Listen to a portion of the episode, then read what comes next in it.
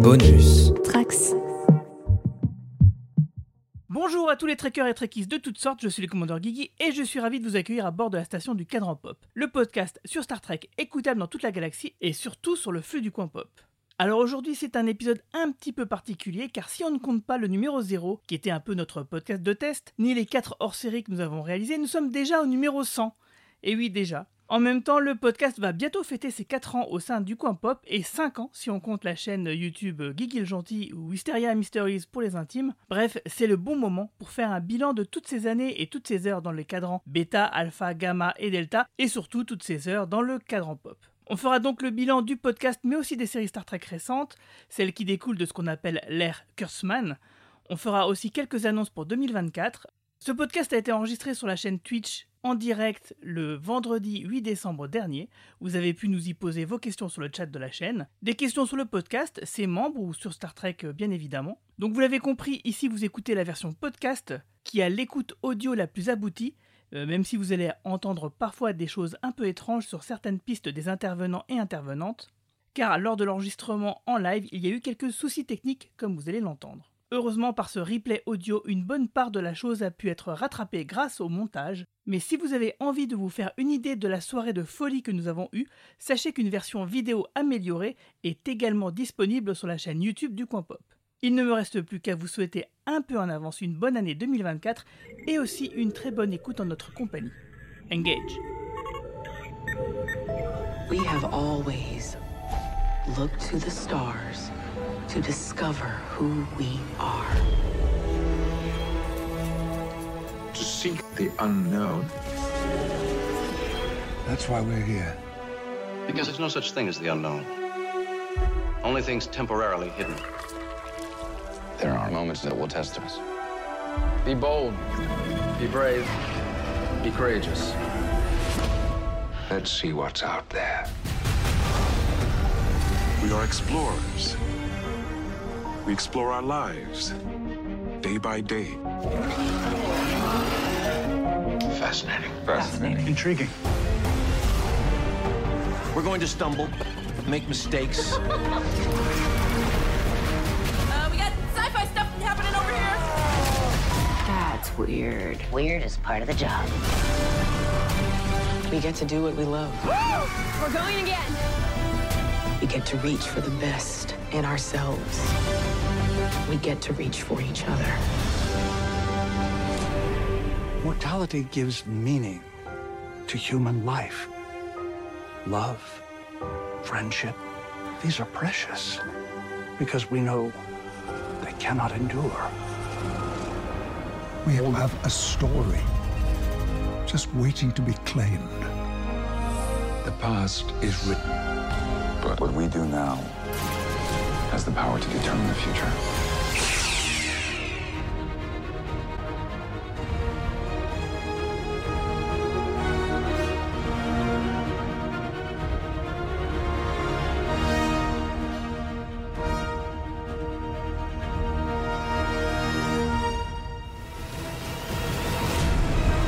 We still got a job to do. To keep saving the galaxy. Hell, set a course. Hit it. Engage. Let's fly.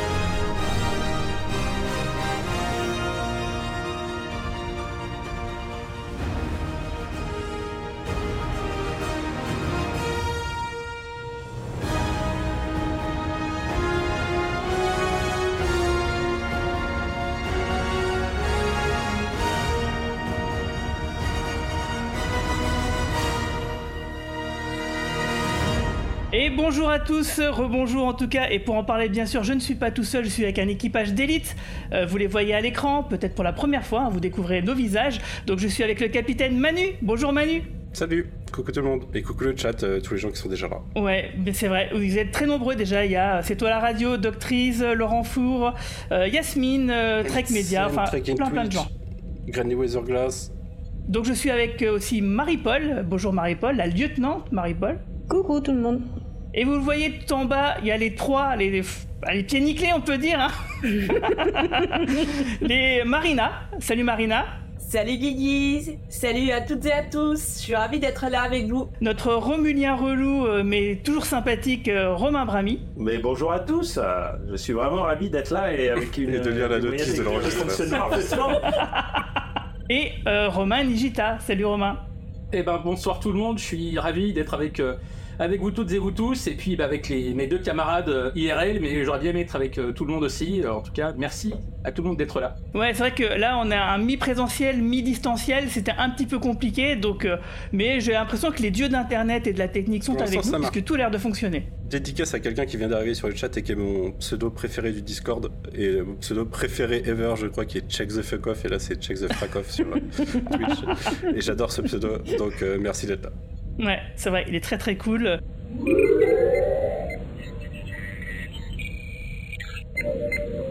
Working. Et ben donc du coup, comme je le disais en intro, on est là pour faire le bilan du podcast et aussi des séries Star Trek, hein, et puis bien sûr bah, d'échanger avec vous sur le chat. Alors avant de commencer, bah, sachez que c'est le Téléthon hein, aujourd'hui et demain, et que vous pouvez euh, bah, donner au 3637. hein. Vous savez, euh, si vous regardez France Télévisions, vous en saurez plus en tout cas. Si vous n'êtes pas obligé d'aimer Vianney, vous pouvez donner quand même au Téléthon. Voilà, c'est ça. Bon, pour commencer à faire le bilan de ces 7 dernières années, parce que ça fait à peu près 7 ans maintenant que euh, Star Trek a repris avec euh, la saison 1 de Discovery, et ben je vais vous poser à toutes et tous des questions que je me pose. Par exemple, Manu, est-ce que tu peux nous dire quelle est ta meilleure anecdote sur Star Trek qui t'est arrivé Un truc en rapport avec Star Trek qui te serait arrivé. Ah bah qui m'est arrivé c'est facile c'est le c'est euh, quand on a fait la journée de premier contact à Paris. Parce que je m'attendais pas à ce qu'un jour je finisse par produire la diffusion d'un ciné- d'un film au cinéma et euh, c'était trop bien parce que ça a permis de rencontrer euh, pas mal de gens de la communauté Star Trek en France qui ont fait le déplacement à ce moment-là. Du coup je pense que c'est ma meilleure euh, c'est mon meilleur souvenir sur le sujet. C'était une trop bonne journée. Merci encore à tous ceux qui sont venus. je partage, je partage d'ailleurs. Et ton meilleur souvenir de podcast, est-ce que du coup c'est la même chose ou t'en as un autre? Ouais, bah ouais, je pense parce que c'est. Non, bah, non, il y a l'enregistrement de podcast chez Romain. parce qu'on s'est- parce qu'on a beaucoup trop rigolé, je pense. Parce qu'on avait beaucoup trop bu aussi, faut dire. C'est Aussi, ouais. Et alors, parmi les séries récentes, donc depuis 2017, laquelle est ta préférée? Facile, c'est Prodigy qui a failli être annulé et qui, qui revient au moins pour sa saison 2 sur Netflix euh, parce que euh, je trouve que c'est celle qui euh, a le plus la, fibre héroïque et esprit Star Trek comme, on le connaît de base, qui est un peu moins parasité et c'est un peu contradictoire. En fait, c'est des personnages qui connaissent pas l'univers de la Fédération qui découvrent l'esprit de la Fédération et du coup, ça porte bien le message et, en plus l'animation est assez incroyable, même si elle peut rebuter de base parce que si on n'aime pas les animés en 3D, mais non, c'est ma série bref. Et une super euh, super musique, je sais plus, je crois que c'est euh, mince. C'est le même qui nous fait les le même qui nous fait les génériques, qui nous fait la musique principale, je crois. Enfin, en tout cas, la, la bande son est extraordinaire. C'était euh, Michael Giacchino qui a fait la musique euh, du générique. Ah peut-être, ouais. Et ah, j'ai oublié son nom, euh, j'espère qu'on m'en voudra pas trop. Euh, celle qui fait la, la bande originale, c'est la même qui fait la bande originale de Star Trek Strange New Worlds et qui a fêté son anniversaire hier. D'ailleurs, j'ai vu ça sur Ah Twitter. bah voilà, déjà, c'est une meuf, Bon on a anniversaire. dit Voilà, bah, je, suis, je suis désolé. Je me Il casse. faudrait que- du coup, euh, avant de passer à toi, Marie-Paul, j'ai encore deux autres questions à, à poser à, à Manu. Euh, ta saison de série récente préférée? Bah la, sa- la saison 1 de Prodigy, du coup, incidemment, je pense. Parce que pour tout ce qu'elle a, ce qu'elle a porté. Et ton épisode de, de la de série récente préférée? C'était le crossover, euh, le crossover euh, Strange New World et, euh, et Lower Decks que j'ai trouvé, euh, qui était le meilleur épisode. Des... Il dépasse l'ensemble des deux saisons euh, respectives euh, des deux séries et il- est au-dessus de ça et, et c'est le meilleur épisode récent. Sinon, il y a l'épisode de Prodigy où ils sont euh, dans des, des temporalités différentes. vous- Vous-même, vous savez. Et la compositrice dont j'ai oublié le nom, euh, c'est Nami Mellumad, voilà. Merci. Désolé, mais quand on est en, en direct comme ça, j'avoue qu'il y a un certain stress à dire des conneries et qu'il vaut mieux des fois rien dire. pour Mais du coup, c'est elle que je pensais, hein, c'est elle qui fait le score, quoi. Oui, c'est elle qui fait le score, ouais, tout à fait. ouais. Hum, Alors du coup, on va passer à toi, Marie-Paul. Euh, ta meilleure anecdote en rapport avec la, la franchise de Star Trek. Vous avoir rencontré, C'est sympa, c'est mignon. en fait. Tout simplement. Et puis de faire partie de toute cette euh, communauté, en vrai. C'est ça la meilleure anecdote. C'est... Et qu'on s'éclate toujours autant, malgré les certaines séries qui nous, sont... qui nous ont bien déçus euh, ces dernières années, quoi. Hum, hum, c'est vrai. Mais après, on vient en deuxième, la journée du First, First Contact aussi, évidemment. Donc ça, ça serait ton meilleur souvenir de podcast, j'imagine, du coup. Et la journée, et avec la journée chez Romain, c'était aussi quand même assez particulier, puisque c'était la première fois en plus qu'on se voyait IRL et tout ça, c'était vraiment cool. Mm, mm. C'est vrai, c'était notre première rencontre à tous les six euh, en, en vrai, même si euh, certains d'entre nous, on, on se connaissait déjà euh, un petit peu. Et du coup, ta série récente préférée depuis 2017 Picard. Ça personne n'y croit.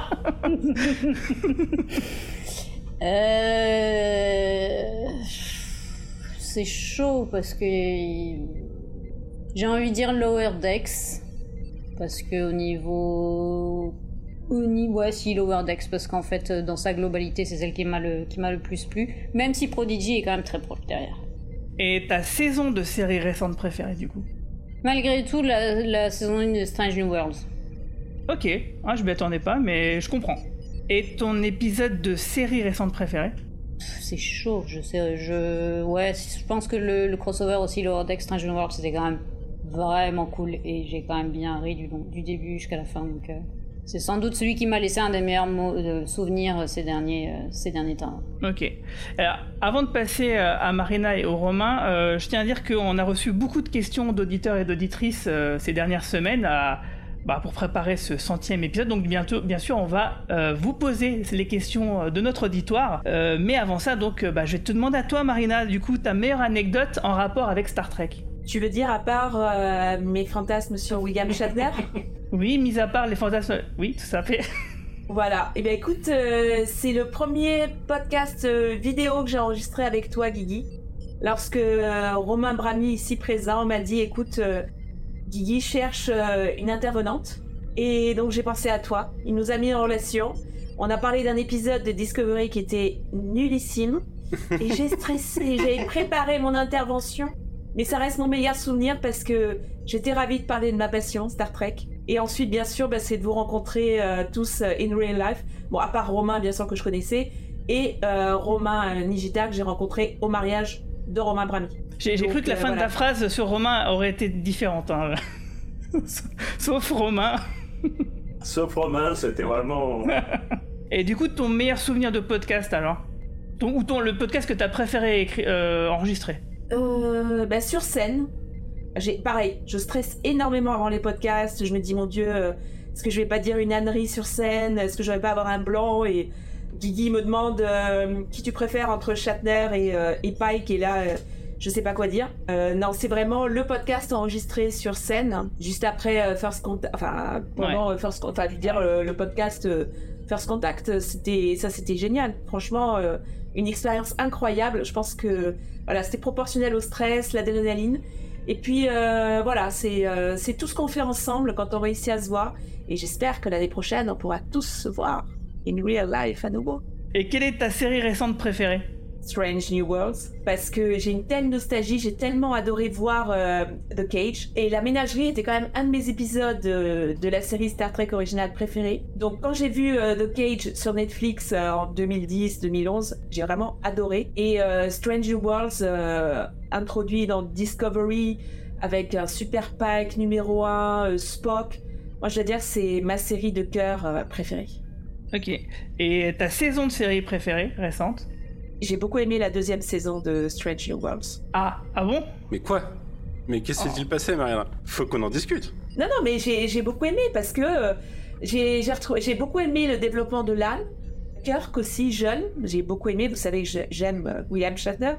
Et euh, ce jeune euh, Kirk est pas mal du tout. Donc, euh, donc voilà, j'ai beaucoup aimé euh, le procès de numéro 1. Les développements, je veux dire que euh, Chapel, je, je l'aime bien. Euh, Spock en comic relief, je suis pas très fan, mais euh, je dois dire que le, le reste, j'ai j'ai beaucoup aimé. Et du coup, ton épisode préféré alors?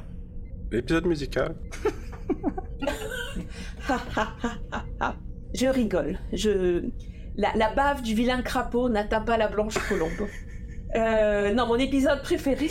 C'est qui la Blanche Colombe Mon épisode préféré, vous le savez, euh, je suis fan de Shatner. Ah bon? Mais, non mais je pense que tout le monde le découvre ce soir. Euh, vous savez que je suis fan de Lorca aussi. Et c'est le fameux épisode dans Discovery où on découvre que Lorca est en fait de l'univers miroir. Et là, je dois dire que j'en ai encore des frissons rien que d'y penser. Ouais, c'est vrai que c'était bien. Cette scène où on découvre en fait toutes les significations, la sensibilité de ses yeux, euh, tous les, les- les points de scénario, tout le, tout le teasing autour de la, de la première saison, mais j'ai encore la mâchoire qui tombe sur le sol, rien qu'en repensant à cette scène. J'en ai des frissons. J'ai plein de choses à dire sur Discovery, mais franchement, cette scène, elle est incroyable. Et cet épisode est incroyable. Et je me souviens avoir attendu l'épisode suivant. Et voilà. Et Lorca, je l'attends toujours. Oui, oui, le, Ah, ça, Lorca, oui, tu l'attends longtemps, Ouais. ouais. Ouais, je pense. ouais. Et toi, Romain Brami, est-ce que tu as réussi à lire donc la notice des micros pour l'enregistrement? Est-ce que c'est ma question pour toi J'arriverai avant la fin de- du podcast. On vous révélera Faut, des faut que choses. vous sachiez euh, que niveau 50 technique. secondes avant qu'on soit en live véritable, Robin a dit Ça marche pas quand je lance l'enregistrement. 50 secondes. C'est parce que je suis là. En fait, je suis depuis là. tout à l'heure, il dit le manuel. Que, que serait un podcast du cadran pop sans un problème technique Bon, on m'a dit tout a été testé. Du coup, je me dis, les gars, ils savent appuyer sur le bouton enregistrement. Enfin, Tu devrais appuyer sur enregistrement et ça devrait lancer l'enregistrement, mais quand j'appuie sur enregistrement, il se passe absolument rien. C'est ça, c'est que tu te, fies, tu te fies à la théorie plutôt que de, de tester la pratique. Et euh, ça ne marche pas, Romain. Tu croyais au ruissellement, toi aussi, Romain, c'est ça? Il écrit en Klingon Bon, c'est pas grave. Est-ce que tu peux nous dire, nous raconter ta meilleure anecdote en rapport avec Star Trek? Et toi, t'en as plein en plus. Ça pourrait être ce soir. ah bah non, mais je, bon, je la raconte un milliard de fois, mais c'est c'est la journée que j'ai passée avec Shatner euh, il y a deux ans à Comic Con. Ça a été le highlight de ma. Jalouse Ça, ça a été le highlight de ma, de ma vie de fan parce que c'était des moments que je pensais jamais vivre. C'était pas la première fois que j'ai rencontré Shatner. La première fois, je l'avais rencontré à Cannes, euh, à mon premier taf, ça devait être en. enfin, mon deuxième taf, techniquement, ça devait être en 2000, euh, 2007, je crois, ou quelque chose comme ça. Et j'avais halluciné de le rencontrer, mais c'était de loin et tout. Là, j'ai vraiment. Il était là et tout. Donc, ouais, c'est. Ça restera fou. Et ouais, et la bouteille de pinard que j'ai offert à Patrick Stewart aussi quand il est venu Eh à oui. Comic Con Paris. euh, Hi guys, I'm Roman. Nice to meet you. Uh, my question is for Sir Patrick. First, uh, because I'm the first one, I want to wish you a very warm welcome to your fictional home country. Bien- Bienvenue, cher Jean-Luc. Uh, uh, my first question is, uh, you played Jean-Luc Picard for a long time now. Have you ever tasted the real Chateau Picard, not from La Barre in France, but from the region of Bordeaux? Est-ce qu'il a goûté le, le- le vrai cha- château Picard euh, qui vient de qui vient pas de la barre mais de Bordeaux? C'est un Bordeaux peut-être dans ce cas. Non. Thank you. But, um, oh.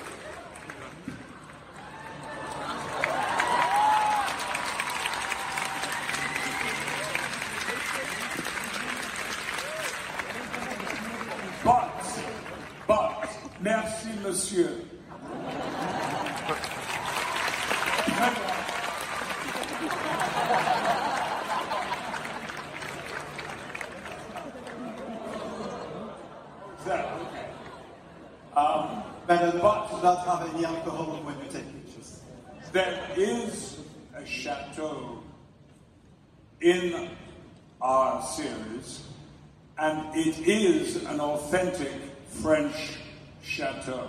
Alors, il y a It is authentic. Now, we never filmed a moment, sadly. Maybe we will in time to come. If you're really nice to us, maybe we'll come back. and do some shit. But um, Il y a un vrai château, il y a un vrai château. Sorry. the, the Chateau Il y a Picard un vrai château Picard, ils ont is authentically French. qui est, auto- autant- qui est, qui est authentique et qui est français. Authentiquement, ça veut rien dire. Voilà, merci beaucoup. C'est des souvenirs assez récents, hein, les deux, mais, mais, mais c'est vrai que j'étais un peu au bout de ce que peut espérer faire un fan euh, dans ce genre de, de truc. Bah, la bouteille de vin, c'était quand même il y a 4 ans déjà. hein. J'ai pas vomi avec le casting de, de Strange New Worlds et Lower Decks comme euh, girafe, mais, mais pour moi, c'est déjà, c'est déjà pas mal, quoi. Les dossiers. Et ton meilleur souvenir du podcast du cadran pop? Euh, bah, je veux encore vous faire des violons, se rencontrer et tout, mais, mais, mais c'est vrai que se rencontrer malgré tout. Bon, malgré euh, évidemment vos opinions politiques, mais c'est ça, ça c'est c'est c'est c'est c'est pas grave. Mais non, sinon ouais, c'est les enregistrements live qu'on a fait euh, les, les deux et, où on a c'est là qu'on a rencontré plein de monde. C'est vrai que c'est là qu'on s'est rapproché euh, vachement de la communauté. Et moi, j'en garde un souvenir euh, super ému après le je me rappelle pas, c'était après le premier ou le deuxième, mais on était allé prendre un verre avec des personnes de la communauté, euh, Caro, euh, Tuvaka, etc., etc. Et c'était, c'était juste génial, quoi. J'avais passé un... le quiz qu'on a fait avec les acteurs, tout ça, c'est des trucs que je pensais. Enfin, on est, je pense qu'on est vraiment, on a, avec peu de moyens, on a vraiment fait des trucs très très sympas, quoi. Il y avait Mehdi aussi. Mehdi, euh, il y a- enfin, il y avait tout le monde. Il y a- honnêtement, le quiz qu'on a. Bah voilà, allez. Le quiz qu'on a fait au pub. Ouais. Ouais, short comme ça. Ouais, ouais, je- à la Bastille, au pub, euh, pub La Bastille. Et ta série récente préférée? Ah bah c'est Picard malgré tout. euh, c'est Picard parce que parce que je faisais partie, parce que Next reste ma série préférée, parce que je faisais partie de ces gens qui étaient extrêmement frustrés par euh, par la fin, euh, la fausse fin qu'on avait eue avec Nemesis, et que même si on a longuement critiqué Picard, et que Picard est une série hautement critiquable, y compris la saison 3, on a quand même eu des moments euh, qu'on espérait jamais avoir et qu'on a eu, donc c'était cool. Euh, je garde surtout des souvenirs de la saison 1 et de la saison 3, en fait, j'ai un peu presque fusionné, tu vois. Pour moi, la mort de Data, par exemple, ça reste la saison 1, tu vois ce que je veux dire? Je, même s'ils l'ont un peu redcodé, ça reste ça. Euh, le retrouvage de, du reste de l'Enterprise, c'est la saison 3. Mais oui, je suis content que ça existe, malgré tout, si tu veux. Ça m'aurait, ça aurait été un manque pour moi si ça n'avait pas été fait. Ok. Et ta meilleure série, euh, ta meilleure saison de série récente préférée? Picard saison 3, sans hésiter. Ah, Évidemment. Et ton épisode de série récente préférée Sans angélisme, hein, d'ailleurs. hein. Oui, bien sûr, non, mais on, on avait beaucoup de trucs à reprocher à la série, hein, de toute façon. hein. Et et t'as dit quoi, pardon, après? Ouais, l'épisode de série récente préférée, ouais. Il aurait fallu que je révise un tout petit peu plus et je pense que j'aurai plusieurs réponses. Toutefois, je garde un souvenir euh, très ému du premier épisode de Star Trek Picard, euh, où on voyait Data. Je, je trouvais que la, la mise en place qu'avait fait Michael Chabon euh, était extrêmement prometteuse. On a été très déçus par la suite, mais je, je pensais qu'en redémarrage de série, on pouvait pratiquement pas faire mieux que ce qu'il avait fait avec, euh, avec euh, le premier épisode de la saison 1. Et ton. Eh ben c'est tout, c'était la dernière question. Et euh, bah, du coup, on va passer à toi, Romain, Nigita. Euh, même question. Ta meilleure anecdote sur Star Trek, et toi, c'est pareil, t'en as plein.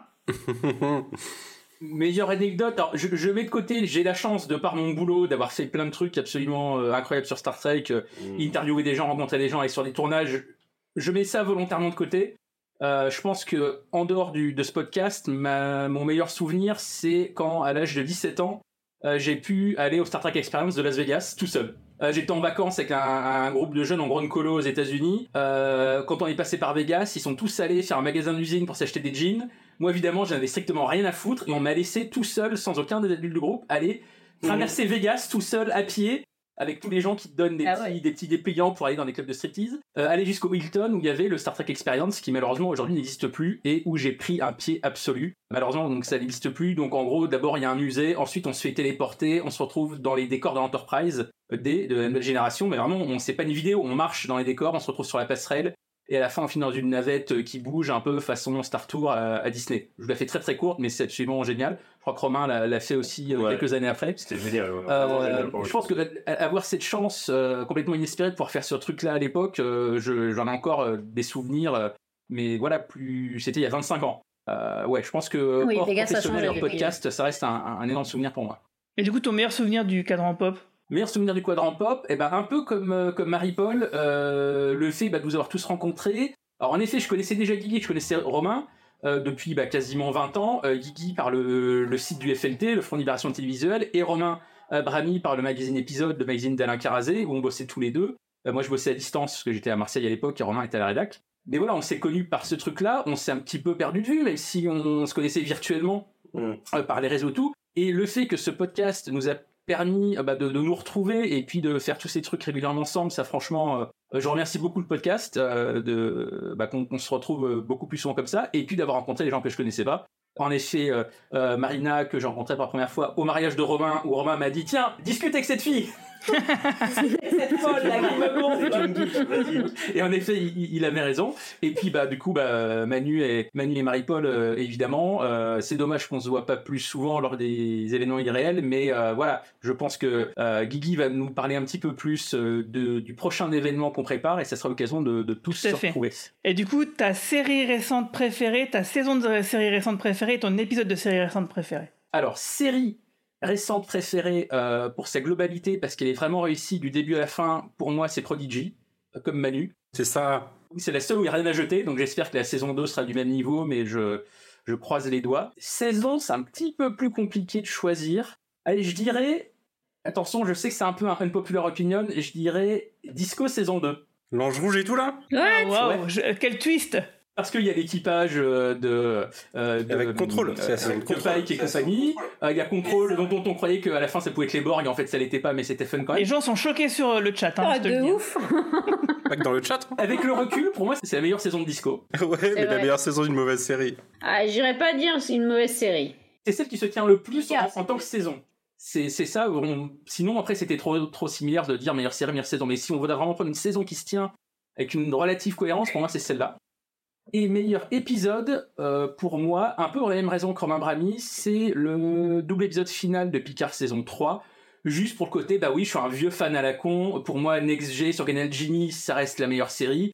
Donc forcément, revoir tout l'équipage complet avec l'Enterprise D, malgré tous les défauts de cette saison et de ces épisodes-là, euh, Jack Crusher, etc.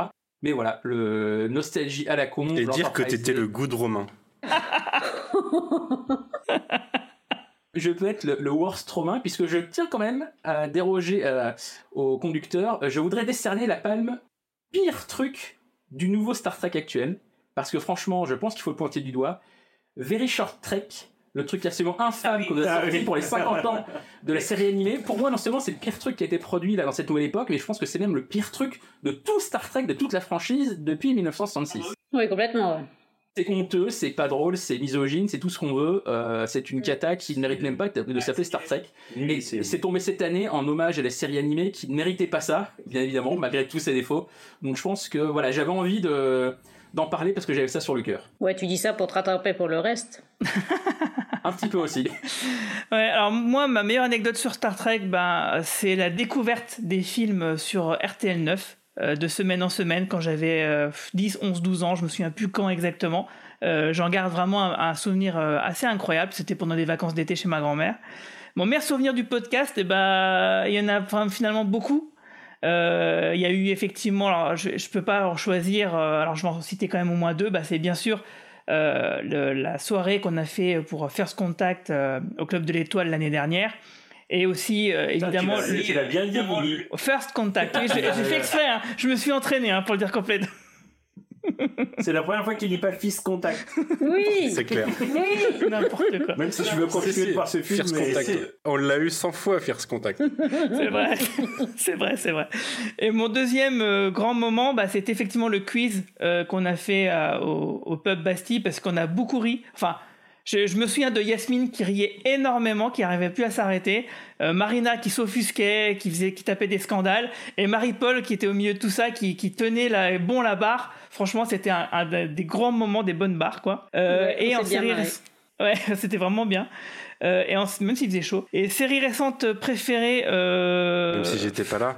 Oui, non, tu nous as manqué, Manu. Hein. Tu nous as manqué, hein. c'est vrai. Non, je vous culpabilise, c'est pas grave. Ça marche un peu. Euh, la série récente préférée, moi j'ai du mal à choisir entre Lower Decks et Prodigy euh, parce que j'aime vraiment beaucoup les deux et j'ai du mal à choisir, mais je pense que je vais dire Prodigy parce que mon. C'est ça. Ma, pardon? J'ai dit c'est ça, c'est tout. Oui, c'est voilà, c'est ma série préférée, c'est Prodigy, parce que mon épisode de série préféré, bah, c'est le neuvième de la saison 2 de Lower Decks. Comme ça, je tape un peu dans, dans les deux, quoi. Euh, celui où justement on découvre le- la Vulcaine Téline. Je trouvais que l'épisode était fantastique, vraiment. Et ma saison de série récente préférée, bah, c'est malgré tout, euh, c'est la saison 3 de Picard, parce que oui, comme les Romains, bah, je suis Oh un grand là. fan de la nouvelle génération. J'ai grandi avec sur Canal Jimmy, donc ça m'a, euh, comment dire, euh, consolé de, bah, de Nemesis. Euh, c'est ça que j'attendais depuis 20 ans et en fait, euh, malgré tous les défauts, parce qu'il y en a quand même beaucoup, bon bah c'est, ça reste ma- la saison que j'ai eu euh, peut-être le, en dehors des séries animées, euh, le, le plus de plaisir à suivre quoi. Alors est-ce qu'on a des questions sur le chat? Euh, Pour l'instant, non. Pas vraiment de Si, y en a. questions, je crois. Si, il y a Laurent qui a demandé qu'est-ce que pensent nos familles des podcasts? Ah, alors qui veut répondre? Moi, ils écoutent pas, donc ils s'en foutent. Moi, je veux bien me lancer. Ils appellent ça ces trucs-là, voilà. À chaque fois, je vais euh, me cacher dans la cuisine parce que il faut coucher euh, mon petit garçon, mon mari. Euh, n'en a rien à foutre. Tu vas coucher ton mari aussi? Ouais, c'est ça. Non, mais généralement, quand je sors de, de l'enregistrement du podcast en disant Ah, ça va, ça s'est bien passé, j'ai réussi à dire un ou deux trucs, euh, il me dit Ouais, bon, je m'en fous. Euh, voilà. Et pareil, euh, mes frères, euh, ma famille, mes amis sont tous là. Star quoi? C'est quoi D'accord. Et puis, ils, ils prennent tous un petit, un petit sourire euh, gêné quand j'en parle en disant Quoi? Mais moi, je m'en fous. C'est ma passion et puis euh, je la fais pas pour eux. Bah, bien sûr. Ah, Je le fais parce alors, que attends, j'adore pardon, j'ai mal lu la question. C'est surtout que pense-t-il du temps qu'on passe à faire ces podcasts Je pense que c'est pour la famille de Guigui, la, la question. Bon, là, là mon mari il m'a dit où tu vas. Où tu vas On prend l'avion demain matin. à- Qu'est-ce que tu fous à, à aller enregistrer un truc ce soir? Ouais, Voilà. Moi, ça va très bien. euh, parce que tout simplement, bah, pendant que je fais le podcast, euh, ma femme est en train de. Alors, déjà, le petit il est couché et ma femme, elle est en train de faire des maquettes de maison, euh, donc, euh, ou en train de coloriser des pages de BD pour Glénat. Donc, voilà, on s'entend bien là-dessus, il n'y a pas de souci. Et d'ailleurs, justement, j'ai oublié de dire une petite anecdote en rapport avec Romain Brami. Avant la naissance de sa fille, la veille, il faisait un podcast du cadran pop. Et la veille de son mariage, figurez-vous qu'il faisait justement les vidéos YouTube Star Trek avec moi. La première. Donc euh, le gars, c'est vraiment un vrai, quoi. Il y a Le pas mec, il est vachement impliqué dans Il sa laisse famille. vraiment sa hein. femme toute seule dans, le- dans, dans, dans, dans l'organisation de tout. euh, dans- ouais, en effet. C'est important d'avoir des valeurs familiales euh, très poussées. Mais il a pas mis la musique de Star Trek à son mariage, il a mis une autre musique. C'est vrai, d'un autre star quelque chose. D'accord. Ouais. Ah, Voilà. Voilà. Parce que, enfin, voilà. Le truc avec Azoka, tu sais, euh, je t'ai déjà parlé d'Azoka. euh, Non, je crois que je je c'est- Autant que Trône de Fer. Ok. Oh non, on va, on va, on va passer à un autre sujet. Ah, donc. me lancez pas hein. Alors, nouvelle question, nouvelle question. Oui. Tu parles des familles, comme je suis obligé de le dire. Ma femme, qui n'en a strictement rien à faire de Star Trek, à chaque fois qu'on a besoin d'un coup de main sur les trucs vrai. IRL, Elle est super. Elle est toujours là. était là au Club de l'Étoile, était là quand on a fait le, le quiz au, à la brasserie. Donc franchement, moi, je, j'en remercie. Euh, c'est pas pour rien qu'on est ensemble, c'est que je la trouve formidable. Donc moi, je lui dis encore merci. Non, merci aussi. alors qu'elle s'en fout complètement de Star Trek. Voilà, elle s'est cassée quand même fondue. quand même, Bah, elle a dire. raison. Elle était vra- vraiment très très sympa. moi, mon chat se plaint beaucoup du temps euh, passé sur l'ordinateur. En dernier recours, je tente un formatage de la carte SD si vous nous perdez définitivement. Ce podcast a été très Et agréable. Romain, arrête. Et je vous embrasse tous. Arrête. Access denied. Alors du coup justement on a Yasmine alias Tuvaka qui euh, a une question, c'est comment vous est venue l'idée de faire le podcast? Comment vous êtes vous trouvez comme équipage? L'idée, bah, elle s'est faite toute seule, j'ai envie de dire. Euh, c'est parce qu'il y avait les nouvelles séries Star Trek qui arrivaient, donc du coup moi j'avais une chaîne YouTube. Ça s'est fait naturellement. Euh, Bien sûr, j'ai demandé bah, aux gens que je connaissais, que je savais être intéressés, comme bah, Manu, euh, euh, Romain Gita, qui m'a ensuite présenté, Romain Brami, qui m'a présenté Ma- Marina. Et ensuite, bah, Marie-Paul, je l'ai entendu dans un podcast sur First Print, pour un calendrier de l'avant elle a parlé de Star Trek Discovery, c'était intéressant. Donc je me suis dit, bah viens. Et puis, et puis voilà quoi. Et puis l'idée de faire le, podcast, finalement, ça s'est transformé de YouTube en podcast parce que Manu avait lancé le coin pop et que je trouvais ça super sympa. D'ailleurs, encore merci beaucoup Manu hein, d'avoir euh, accueilli le cadran pop au sein du coin merci pop. à toi. Sans ça, euh, je pense que moi j'aurais arrêté, tu vois. Euh, parce que YouTube, c'est vraiment devenu trop la merde, euh, même si euh, le replay est diffusé aussi sur YouTube, mais euh, euh, voilà, le format podcast, il est vraiment euh, très sympa. Et puis si le coin pop n'avait pas existé, je pense qu'en fait, le cadran pop n'aurait pas existé non plus. Il y a quand même Twitter qui est devenu génial. Qui est ça Qu'est-ce qu'il raconte putain Dis de la merde. Dis de la merde. On a le Discord qui est Ah, mais vous n'aimez pas la liberté d'expression Non, moi j'aime pas ça. Ah, ah, d'accord. Ah, d'accord. Non, mais il y, a des- il y a des questions du chat qui sont pour moi. Euh, Ah bah c'est voilà. quoi votre personnage préféré? Non, non, Yasmine, Pedro on Pascal. a dit c'était interdit de faire ça. Pedro. Pascal. Moi, je pense qu'il il faut que j'y réponde. For Mankind. Et For All Mankind. Attends, micro 3. C'est bon, vas-y, Marina. Vas-y, parle. Vas-y, essaye, Marina. Raconte-nous Game of Thrones. Vas-y. Non, mais écoutez, la bave du vilain crapaud. Mais Tu l'as déjà fait. C'est qui la Blanche Ah, Colombe Ouais, tu l'as déjà dit, ouais. Et justement, il y a Laurent sur le chat qui nous dit qu'il est rentré dans l'addiction avec le coin pop et Watchmen. Donc, euh, After Watchmen. ouais, donc ça nous fait plaisir, Laurent. Hmm. After Watchmen, c'est une idée de Guigui hein, qui m'a poussé à lancer euh, une, euh, une émission de React à la série télé à la base. J'avais pas du tout euh, la motivation ou l'envie ou l'idée même de le faire. Et Guigui m'a dit tu devrais faire ça. Ouais, alors que c'est Damon Lindelof, hein. En attendant, le cadran pop demeure. Euh, les, les Watchmen, ça s'arrête. Ouais, Bah oui, mais- une série, ouais. Après, il y a eu neuf très bons épisodes, enfin huit très bons épisodes et un épisode final, mais euh, il y a toujours plus de bons épisodes que dans Strange World. Ouais, Oui. c'est clair. Le ratio est pas le même. Manu 1, Damon Lindelof, 0. N'importe quoi. Ouais, Il y a même euh, Mara de C'est la radio qui dit Même moi j'ai parlé de Star Trek, c'est vrai. Je lui ai tendu un piège et elle est tombée dedans et elle est venue avec nous en parler au moins pour un, Mais pendant un venez, cadran pop. venez. Mais d'ailleurs, Oh, venez sur le coin pop pour parler de ce que vous voulez, tant que ça vous passionne. Exactement. Mais euh, venez parler de Star Trek aussi. Mara, elle est obligée de se taper 12 saisons de X-Files aussi à cause de toi. Et X-Files le jeu, donc je pense que Star Trek, c'est pas ce qu'elle a fait de pire non plus. Hein, Mara. Bravo Mara, franchement, bravo. Alors sinon on a des questions de Dragor qui nous en a posé toute une série. Euh, alors la première, X-Files. ouais, c'est vrai. Dragor donc, nous a posé plusieurs séries donc, euh, de questions et la première, bah, on y a déjà répondu, hein, quel était votre meilleur souvenir par rapport à Star Trek. Et en deuxième, c'est avez-vous eu des réactions inattendues de gens par rapport à votre passion pour Star Trek? Et si oui, un exemple. Un exemple particulier. Un jour, on a fait un podcast, j'étais là, il y avait Yves, et du coup, euh, l'existence de, de Yves et de, de sa, sa façon de réfléchir par rapport au nouveau Star Trek est une surprise en soi. Mais euh, je t'aime beaucoup, Yves, tu me fais rigoler, du coup. Mais euh, personne, non, non, non. C'est plutôt positif, Star Trek. hein. À part des, des regards un peu gênés parfois, euh, rien de spécial. C'est vrai? Ah, Des regards gênés carrément? Ok. Et euh, Romain, tu voulais dire quelque chose euh, par rapport à ça? Ouais, donc ça fait partie d'un package. Ils sont pas plus étonnés que j'aime Star Trek que j'aime d'autres trucs, mais ils pensent juste que je suis un nerd fini et qu'il n'y a rien à sauver, d'une certaine façon. Quoi. Ok. Bah, c'est vrai que moi, même moi, j'en parle au boulot, mais euh, en fait, j'écoute pas les, les réactions. J'en dis j'aime Star Trek et je, je quitte la pièce. Est-ce que tu vas au boulot en costume, euh, Guigui? Euh, non, mais euh, comment dire, j'ai énormément de t-shirts de geek, ce qui fait que, en fait, les gens pensent que j'ai, je suis plus jeune que mon âge en réalité. Alors, ça- commence à se tasser un peu, hein, ça d'ailleurs, grâce au poil blanc, mais euh, non, non, le- les gens, ils trouvent pas ça spécialement bizarre, je pense, que j'arrive peut-être à bien vendre le truc, ou alors ils me disent pas, je ne sais pas. Je trouve que d'une façon générale, euh, ça sera un, de mes rares euh, commentaires positifs sur l'humanité. On a, les gens ont tendance à devenir de moins en moins euh, jugementaux sur vis-à-vis de la culture populaire en fait. Ouais, c'est vrai. Puisque de plus en plus de trucs se démocratisent et euh, s'étendent de plus en plus grand public. Et du coup, euh, voilà, le, le côté nerd, nerd culture populaire est plus, euh, est plus la même qu'avant quand même. Mm, tout à Après, il y a- fait. il y, a toujours, euh, par contre, euh, des auteurs littéraires qui vont trouver que l'imaginaire est, euh, est, une sous, euh, est un sous-genre de la littérature. Mais euh, c'est c'est plus de la, de la critique de, de classe de genre, on va dire. Mm, ouais, je suis assez d'accord avec ça. Je suis d'accord avec- avec Manu. Je pense que euh, nous, euh, enfin Romain, euh, moi, euh, Marina et Guigui, on a vraiment vu la différence. Je pense quand on parlait de Star Trek à l'époque justement de Canon Jimmy, etc.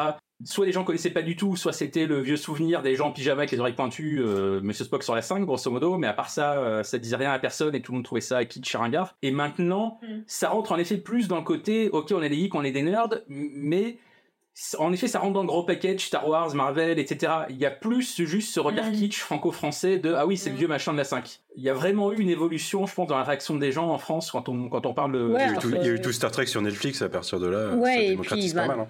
Ne serait-ce que les films de Abrams, quoi. Et puis après, effectivement, Marvel, a- on, les, on les déteste, mais ils ont quand même fait un sacré travail euh, de popularisation de tout ça, quoi. Mm, mm. Et comme tu disais, J- J.J. Abrams, malgré tout, euh, a joué là-dessus aussi, quoi. Moi, j'ai lu la saga du Phénix Noir, les Days of Future Past, les classiques des X-Men, quand j'étais petite, mais je pouvais, en- enfin, je pouvais pas en parler. Personne ne connaissait. Et maintenant, bon, il y a deux très mauvais films qui ont été faits sur saga du Phénix Noir. Euh, Il y a, enfin, plein de films de Marvel. Et moi, ce qui m'a estomaqué, c'est que Iron Man, un- vraiment un héros de seconde zone euh, dans les années 70-80, enfin, et complètement euh, sauvé la, la franchise mutant. Et euh, maintenant, euh, personne n'imagine que- qu'Iron Man n'est pas un héros, alors qu'au même moment où sortaient les, les épisodes au cinéma, dans les comics, Tony Stark était révélé comme un traître, enfin c'était un espion de longue date et il était mort, enfin bon bref, voilà, comme quoi le cinéma peut faire des miracles et tant mieux, finalement il a popularisé une culture que, qui m'était chère et dont je pouvais pas parler. Alors là, les, ces podcasts, grâce à toi Guigui, grâce à toi Manu, voilà, c'est, euh, ça me permet de parler, de partager ma passion. Et bien sûr, quand j'ai rencontré Romain au travail euh, le premier jour, mais Ro- moi, j'oublierai jamais la réaction de Romain. Il a cru que, j'ai, que, que je me foutais de lui.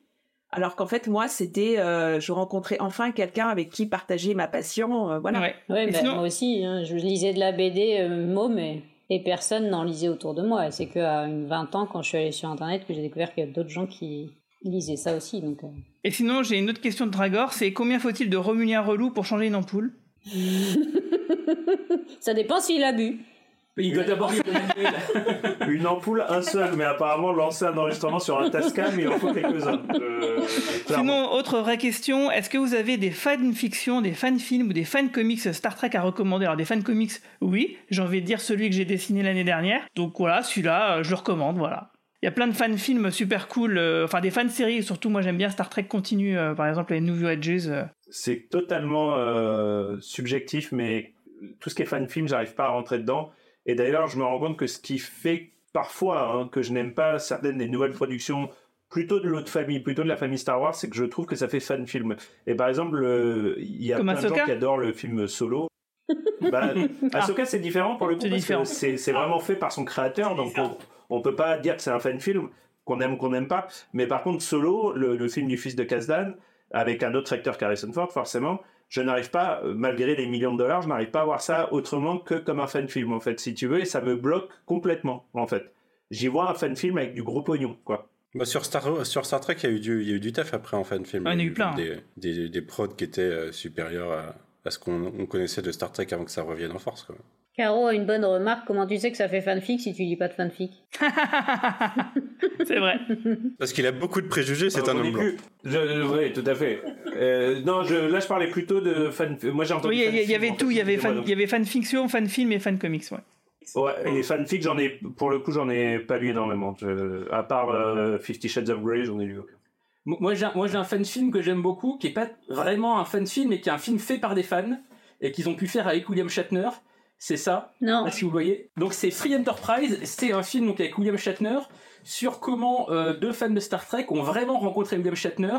Et en vrai, ils ont fait ce film-là, mais dans l'histoire du film, ils font une comédie musicale en rap sur Jules César de Shakespeare.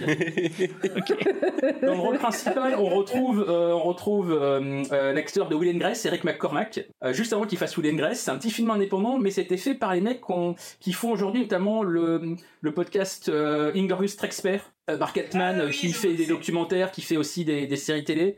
Et c'est un peu passé euh, sous le radar à cause notamment de Galaxy Quest, qui est vachement bien Galaxy Quest. Chef d'œuvre. Je l'ai rematé cette semaine, figure-toi. Et c'est aussi un peu passé sous le radar à cause d'un autre film qui s'appelle Fanboy, euh, sur les mecs euh, qui ont un pote qui est, euh, qui c'est les fans de Star Wars, dont l'un va avoir un cancer et ils veulent rentrer chez Lucasfilm pour voir Almas Fantôme avant tout le monde. Et c'est un peu dans la même veine, mais vraiment fait pour les fans de, de Star Trek. Et là où c'est assez intéressant, c'est que ça, en fait, c'est l'univers des fans avant Internet. Parce que je crois que le film a été fait aux avant- enfin, au milieu des années 90. Il n'y a pas encore tout le côté forum, il y a le côté les mecs à Los Angeles qui vont dans les magasins de laserdisc. Donc c'est un peu euh, les fans de Star Trek à l'ancienne, il y a la bataille euh, TOS contre TNG. Euh, bref, moi c'est un film que, que j'aime beaucoup, qui est dispo en DVD aux États-Unis, je crois qu'il est jamais sorti en France. Mais voilà, c'est comment des, fans ont pu faire un vrai film avec William Shatner dans le rôle de William Shatner. Et c'est une sacrée performance. Et pour l'anecdote, je sais plus comment, mais j'avais déjà mon site internet quand le film est sorti. Il m'avait invité à le voir à Cannes, en présence de Shatner. Sauf que moi, j'avais genre 16 ans, donc c'était impossible que j'aille le voir. Donc j'avais envoyé ma grand-mère. Parce que je voulais pas rater vie. non. Et elle était sortie, elle m'a dit, je n'ai rien compris. Euh, Il y avait un gros monsieur euh, qui avait l'air très marrant sur scène, mais j'ai pas compris qui c'était.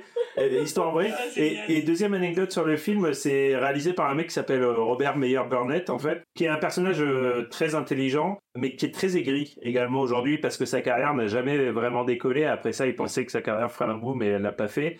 Euh, il a participé à, dans les DVD de Next Generation, c'est lui qui a fait tous les, Les bonus. les bonus, les documentaires et tout ça. Mais aujourd'hui, c'est un des critiques les plus vocales de la nouvelle, euh, de l'ère Kurtzman, en fait. Et euh, tout le côté un peu toxique du fandom aujourd'hui s'articule, pas tout, c'est exagéré, mais une, partie du, du, du- de la toxicité s'articule un peu autour de lui. Donc ça, pour moi, ça gâche un peu sa legacy un petit peu, mais, euh, mais ouais, très bien. Bah, bah, ce son qu'on compare, c'est qu'il a coécrit le film Mark Altman et un peu moins justement aigri euh, sur Star Trek actuel. Et il s'était, euh, il était aussi, euh, il travaillait sur Axanar aussi. On parlait des fans, euh, des fanfictions, et il s'est complètement disputé avec eux aussi. Il est en procès avec eux et tout. En procès avec les mecs d'Axanar? Ah bon? Ou bah les mecs, c'est un peu le problème d'Axanar. C'est c'est aussi un, un des autres défauts du du fanfiction, du, du monde du fanfiction, c'est que ça générait quand même pas mal de pognon. Et, et le problème, c'est qu'à partir du moment où ça génère du pognon et que c'est pas de la franchise officielle, c'est un peu de l'argent sale si tu veux. Et, et dès qu'il y a du pognon en jeu, ça crée des, ça crée des conflits. Donc ça, ouais, Axanar, ça a vraiment foutu la merde et ça a euh, contribué en grande partie à, à ce que Paramount resserre complètement la vis sur tout ce qui était fanfiction. Ouais, mais c'est pas, c'est pas plus mal. C'est pas plus mal parce que comme tu le dis, effectivement, c'est difficile de faire quelque chose dont t'as pas les droits. Et du coup, euh, la Paramount, ils ont mis des règles. Euh, en gros, de durée, de, euh, de nombre. Genre, tu peux faire que deux courts-métrages de 30 minutes, un truc comme ça. Ça doit pas excéder tel euh, budget. Ça ne doit pas faire de bénéfices. Euh, les gens qui ont travaillé officiellement sur du Star Trek ne peuvent plus le faire. Donc avant, on a eu euh, George Takei, euh, Michel Nichols, euh, même euh, des, des scénaristes de, des, des- des vieilles séries Star Trek qui ont travaillé sur des fan-films euh, comme ça. Là, ils pourraient plus le faire. Euh, ça n'empêche pas qu'ils existent. Donc du coup, ils n'ont pas été interdits non plus. Ils sont toujours sur Internet, ils sont toujours visibles. hein. Euh, mais donc du coup voilà, la, la Paramount elle a cadré le truc, ça veut dire qu'elle permet quand même les choses de se faire. Euh, c'est aussi pour ça que je me suis permis moi de faire un, comics euh, estampillé Star Trek Lower Decks avec nous dedans, parce que voilà, il y a cette permissivité qui est faite à partir du moment où c'est vraiment bah, de la fanfiction et que c'est gratuit entre guillemets. Bon bah je pense qu'il n'y a pas de souci. Mais c'est vrai qu'avec Sanar ils avaient des grosses grosses ambitions à la base et que finalement on leur a coupé les ailes quoi. Mais euh, Chuck de Frakov qui dit mais euh, il est pas parti avec l'argent? Le mec d'Exanar, c'est ça? Bah, c'est vrai parce que le film, euh, il, il s'est jamais fait finalement? Il y a eu des. euh, des Oui, il y a des histoires comme ça. Il y a, il y a des histoires de mecs qui seraient partis avec le pognon et tout. C'est c'est ça. euh, C'est François Fillon qui disait tout à l'heure il, a, il a planté. euh, C'était François Fillon qui a réalisé.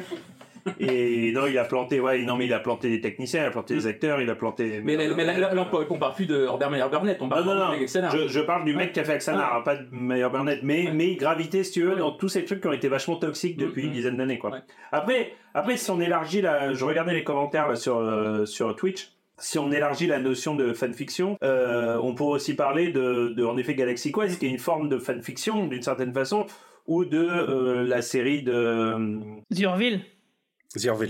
Ouais. Ah, Zierville. Zierville, on, on pourrait parler de Zierville. Oui, Zierville, c'est la, c'est la plus grosse fanfiction de qui, qui est une fanfiction et ça pour le coup j'adore mais c'est une fanfiction qui euh, alors bon ça ça répond pas ça, ça n'utilise pas les personnages existants mais par contre c'est euh, c'est le fruit direct de, de l'amour qu'ont ces C'est un gens pour, pastiche. euh, pour la franchise C'est Oui, un pastiche, c'est pas une fanfiction. Il y a les compositeurs, il y a les directeurs de la photo. Euh, c'est cette McFarlane qui, qui se paye son rêve de gosse, grosso modo. Par contre, Galaxy Quest, c'est plus proche quand même de la fanfiction par rapport. C'est un pastiche, mais ça reste plus proche de la fanfiction parce que ça reprend les relations entre les acteurs et, euh, et des histoires qui sont vraiment. D'ailleurs, arrivées dans, euh, euh. Rickman raconte, euh, raconte, a raconté dans ses, dans ses mémoires là, que j'ai corrigé euh, l'été dernier que. Alan Rickman, déteste- Ouais, il détestait. Euh... Mince, comment il s'appelle l'acteur principal de Galaxy Euh, Quest Tim Allen. Tim Allen, ouais. Tout le monde déteste Tim Allen était absolument infâme apparemment euh, pendant Galaxy, Galaxy Quest. ouais. Bah, il se prend tellement pour Liam Shatner qu'il a C'est exactement ça, ouais. Et du coup, ils l'ont bien casté. Complètement. Et dernière question de Dragor, est-ce que vous jouez à des vieux jeux vidéo de Star Trek, ceux qui ont plus de 20 ans, et si oui, quel est votre préféré? Et ben moi, c'est simple, c'est DS9 et c'est The Fallen. Voilà, je l'ai déjà dit, je le redis là. voilà mais c'est le, plus mauvais Mais non, il est vachement bien. Tu peux jouer Cisco, tu peux jouer Kira, tu peux jouer Worf. C'est génial. alors c'est pas dur je réponds à cette question c'est Star Trek Judgment Right et Star Trek euh, The Next Generation et Final Unity qui sont des jeux d'aventure point and click qui sont absolument extraordinaires qu'il faut absolument faire même aujourd'hui ça ne vieillit pas Alors, j'ai toujours pas fini Star Trek Résurgence, mais je pense faire un stream la semaine prochaine. Donc, euh, on se tient au courant. Faut que ça, Ça sera pas mardi parce que shitlist et euh, faut que je vois quand est-ce que Mara stream parce que ça sera pas ce soir-là. Mais euh, dans la semaine, on se fera un petit Résurgence. Et Guigui, je suis choquée que tu ne lises pas la question qui m'a été posée euh, entre ce que je préfère, euh, Game of Thrones ou les pecs de Cannes. Je, je, c'est de la censure? Oui, Non, c'est j'ai pas exactement vu ça. encore. Enfin, moi, j'ai pas vu. Non, c'est pas ça, c'est c'est un recadrage, ça s'appelle. C'est euh, c'est la thématique. Vas-y, euh, réponds à la question, euh. Le public a le droit de savoir. Le public a le droit de savoir. Vas-y. Est-ce que tu préfères les pectoraux de Pedro Pascal ou ceux de Cannes Alors, alors, si tu parles de Pedro Pascal, là, clairement, euh, il y a débat. On est d'accord. Mais euh, j'ai pas envie de dire Pedro Pascal ce soir, même si euh, Pedro, je t'aime, et euh, si par hasard, sur un malentendu, euh, tu fais fi du fait que je suis mariée avec un enfant, Pardon? Euh, tu peux me Marié avec un enfant? Non, mais les, les pectoraux de Cannes, là, c'est Ricardo Montalban, là, qui montre tout euh, dans, dans la colère de Cannes, c'est incroyable. Euh, Moi, Voilà. je préfère Pedro Pascal. Ça y est, c'est. En 2023, je pense prends Pedro Pascal. Mais euh, Ouais, moi, je préfère Pedro Pascal. Hein. Ok, Et Lorca. Et Lorca, et Lorca. Super. Ouais, on- mais on le voit pas tout nu, Lorca, donc on peut pas dire. Non, mais il est incroyable, là. euh. les yeux de Jason Isaacs ou les pectoraux de Pedro Pascal? Voilà, il faut pas me lancer sur euh, William Shatner. Sinon, on est là pour toute la nuit. Justement, j'ai une longue question à vous lire de Glotier qui dit c'est sûrement une question bête. Non, ce n'est pas une question bête. Il n'y a pas de question Et les bête. gars, ils préfèrent quoi, euh, Pedro Pascal? Moi j'aime bien Pedro Pascal en, vrai. Euh, à la vue des productions plus que médiocres de la licence live Star Trek ces derniers temps, pensez-vous qu'il est réellement possible de créer une série avec une écriture aussi intéressante que celle des séries des années 90 qui ne verse pas dans le sensa- sensationnalisme et l'action bête pour laisser place à de vraies réflexions? Est-ce que c'est encore compatible avec notre ère télévisuelle? Qui veut répondre à cette question? Bien sûr.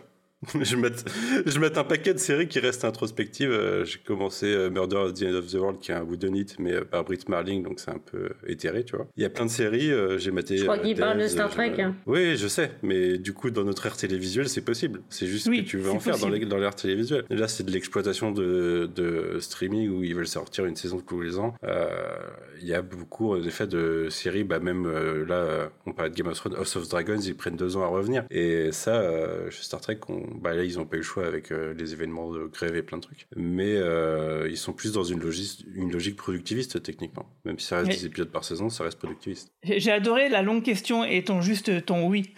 c'était juste, c'était beau. Parce que oui, je suis, moi, je suis tout à fait d'accord avec toi en fait. Murder at the End of the World pour Laurent, euh, qui, en- qui vient de commencer, et Devs. Hmm.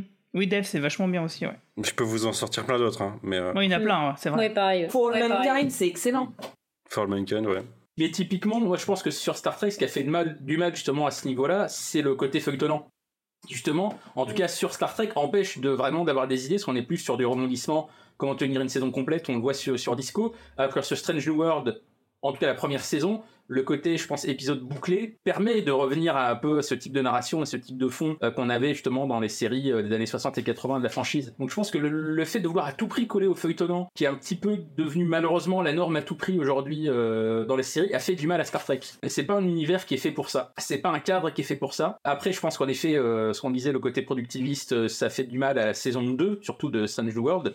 Mais voilà, on voit que sur Prodigy, euh, même s'il y a un arc, euh, on a quand même beaucoup d'épisodes bouclés qui fonctionnent très bien. Donc je pense que plus ils retourneront vers ce côté bouclé, plus ça fera du bien à la franchise et ça permettra d'avoir justement ces, ces, scénarios, ces scénarios introspectifs ou autres et qui permettent de balayer tout un tas de sujets.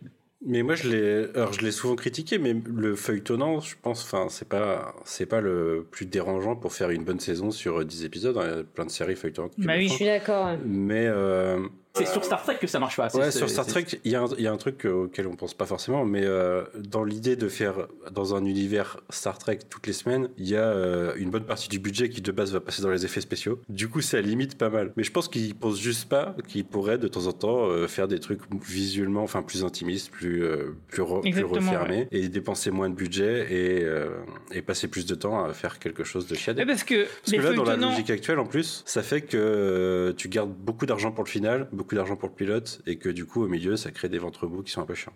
Je vous trouve dur quand même. hein. Je vous trouve dur quand même euh, sur le niveau de ce qui est dit, euh, les, les sujets de société qui sont quand même. euh, Ouais, mais ils sont, ils sont euh, effleurés, ils sont effleurés, ils sont pas assez approfondis. Des fois, par exemple. Je suis désolée, vous avez quand même C'est la des, façon de faire, moi, vous, avez, vous avez des souvenirs hyper nostalgiques. Il y a énormément de sujets qui sont quand même effleurés dans les dans les vieux Star Trek aussi. Oui, Donc, non, mais il y a des sujets qui sont enfin, effleurés, c'est- mais il y a c'est des- aussi. C'est des questions de nostalgique là. Ah non, non, mais je suis d'accord qu'il y a plein de merde dans les vieilles séries, mais dans les séries actuelles, je, je critique pas les sujets, en l'occurrence, je, je critique la mise en forme euh, la plupart du C'est temps. ça.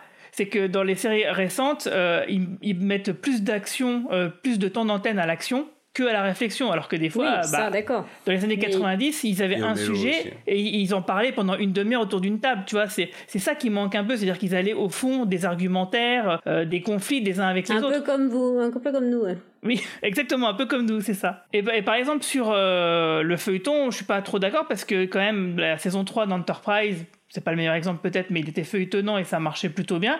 Et euh, la dernière Non, saison... Ça, ça, ça, c'est un mensonge révisionniste. Non, la, sa- la saison, la saison 7 de Deep Space Nine, elle est le feuilleton, il parle de Enterprise, Non. il parlait de Deep Space. Nine. Voilà, je- Deep Space Nine, la dernière saison de Deep Space Nine est feuilletonnante et ça marche, quoi. Donc, Et euh, vous c'est comparez aussi des séries qui ont des saisons de 25 épisodes à des séries qui ont des saisons de 10 épisodes aujourd'hui. On peut pas raconter la même chose et pas de la même manière. c'est sûr. euh, Mais, ju- avec, euh, mais moins de justement, temps, euh. Dans- Deep Space Nine, t'avais des, sé- t'avais des arcs narratifs de 10 épisodes. Donc, euh, au sein de saison de 24 épisodes. Mais pour en euh, revenir ça marchait, quoi. Pour en revenir à un sujet polémique de tout à l'heure, la saison 2 de Discovery, le début, j'aimais bien, moi. Le début, c'était pas Bah mal, c'était oui. feuilletonnant et c'était bien. C'est Bah juste oui. qu'après, ils se perdent au milieu de saison, et ils partent dans n'importe quoi avec contrôle et tout. Mais le début, Ouais. c'était pas mal. C'est vrai que la saison 2, on a les premiers épisodes, je me souviens, les 5, au moins les 5 premiers, c'était pas, c'était pas mal. Hein. Ouais, Et Lorca, il était très bien. Non, Lorca était pas dans la saison 2, Marina. Non. Enfin bref. Mais voilà, Romain, on l'a perdu. euh, il a un éclair de génie de temps en temps, il Mhm. parle, et puis de l'autre, euh, avec un œil, il nous, il nous regarde, et avec l'autre œil, il, il lit le Il lit le manuel. J'en suis à la page 33 du manuel. Euh, donc euh, question de l'enseigne conseillère, euh, donc euh, alias Céline, qui nous dit quel nouveau Star Trek aimeriez-vous voir idéalement? Qu'attenderiez-vous d'une nouvelle série sans considérer les showrunners actuels, les problèmes de support de diffusion, etc. Dans l'idéal, animé ou live fiction, l'honneur ou feuilletonnant, nouvel univers, nouvel, nouveau cadran ou reprise de persos ou d'éléments du lore pas assez creusé selon vous? Donc lâchez-vous, qu'est-ce que vous voudriez voir comme série? Je crois Oui, qu'on oui. a déjà Mhm. parlé de, on a déjà répondu à cette question. Ouais. J'y ai déjà Je suis un peu surpris qu'elle me pose la question, mais c'est évidemment section 31, qu'on qu'on attend tous.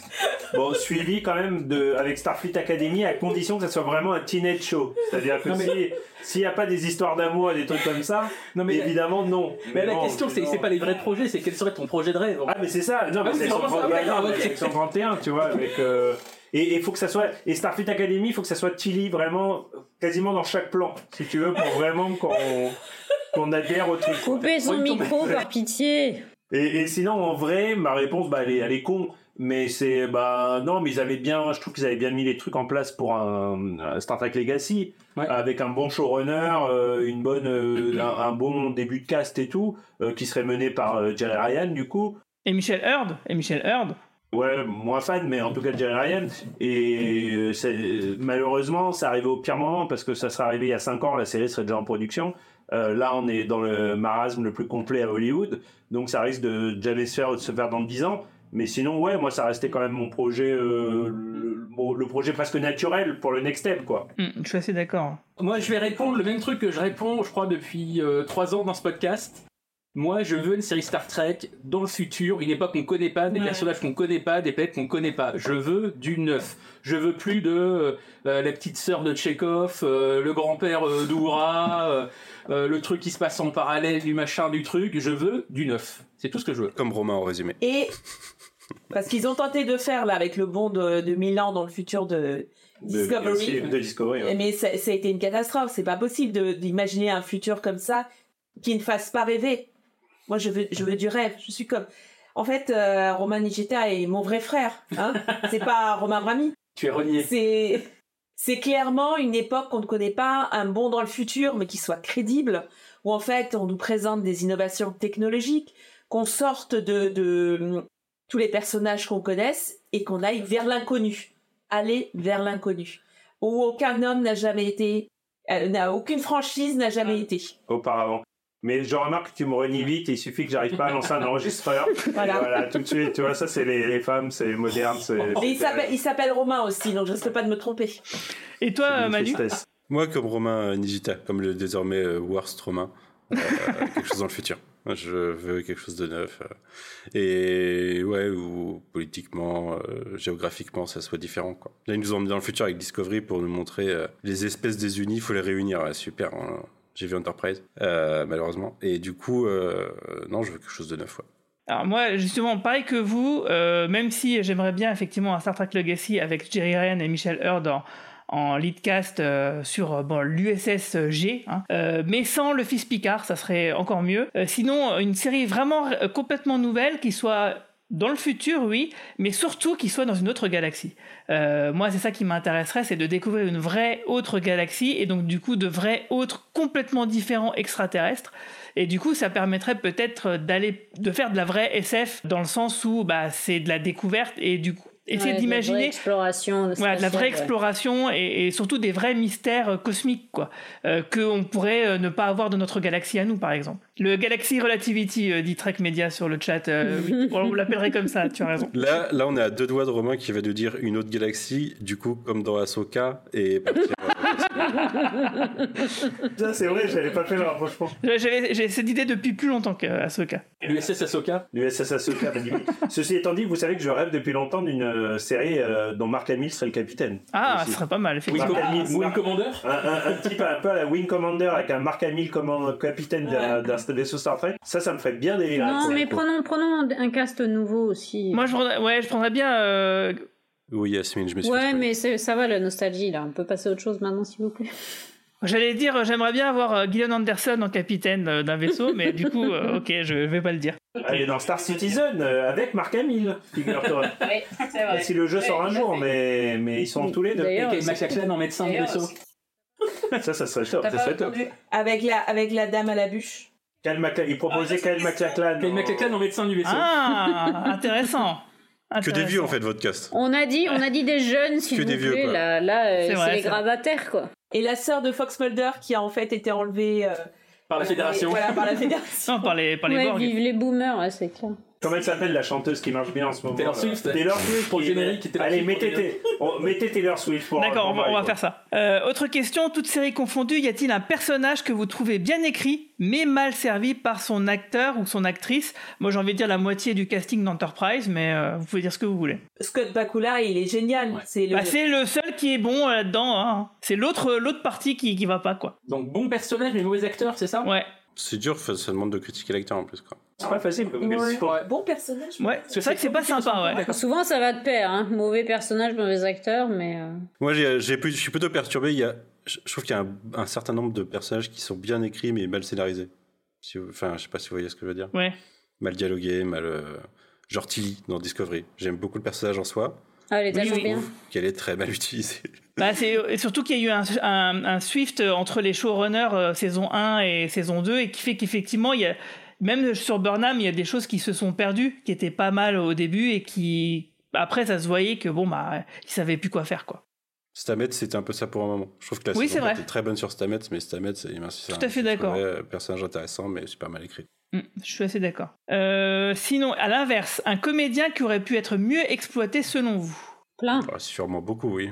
Ah oui, là, euh, j'ai pas, moi, il y a rien qui me vient en tête, mais euh, Ah mais que dans les séries récentes ou toute la non, c'est pas précisé.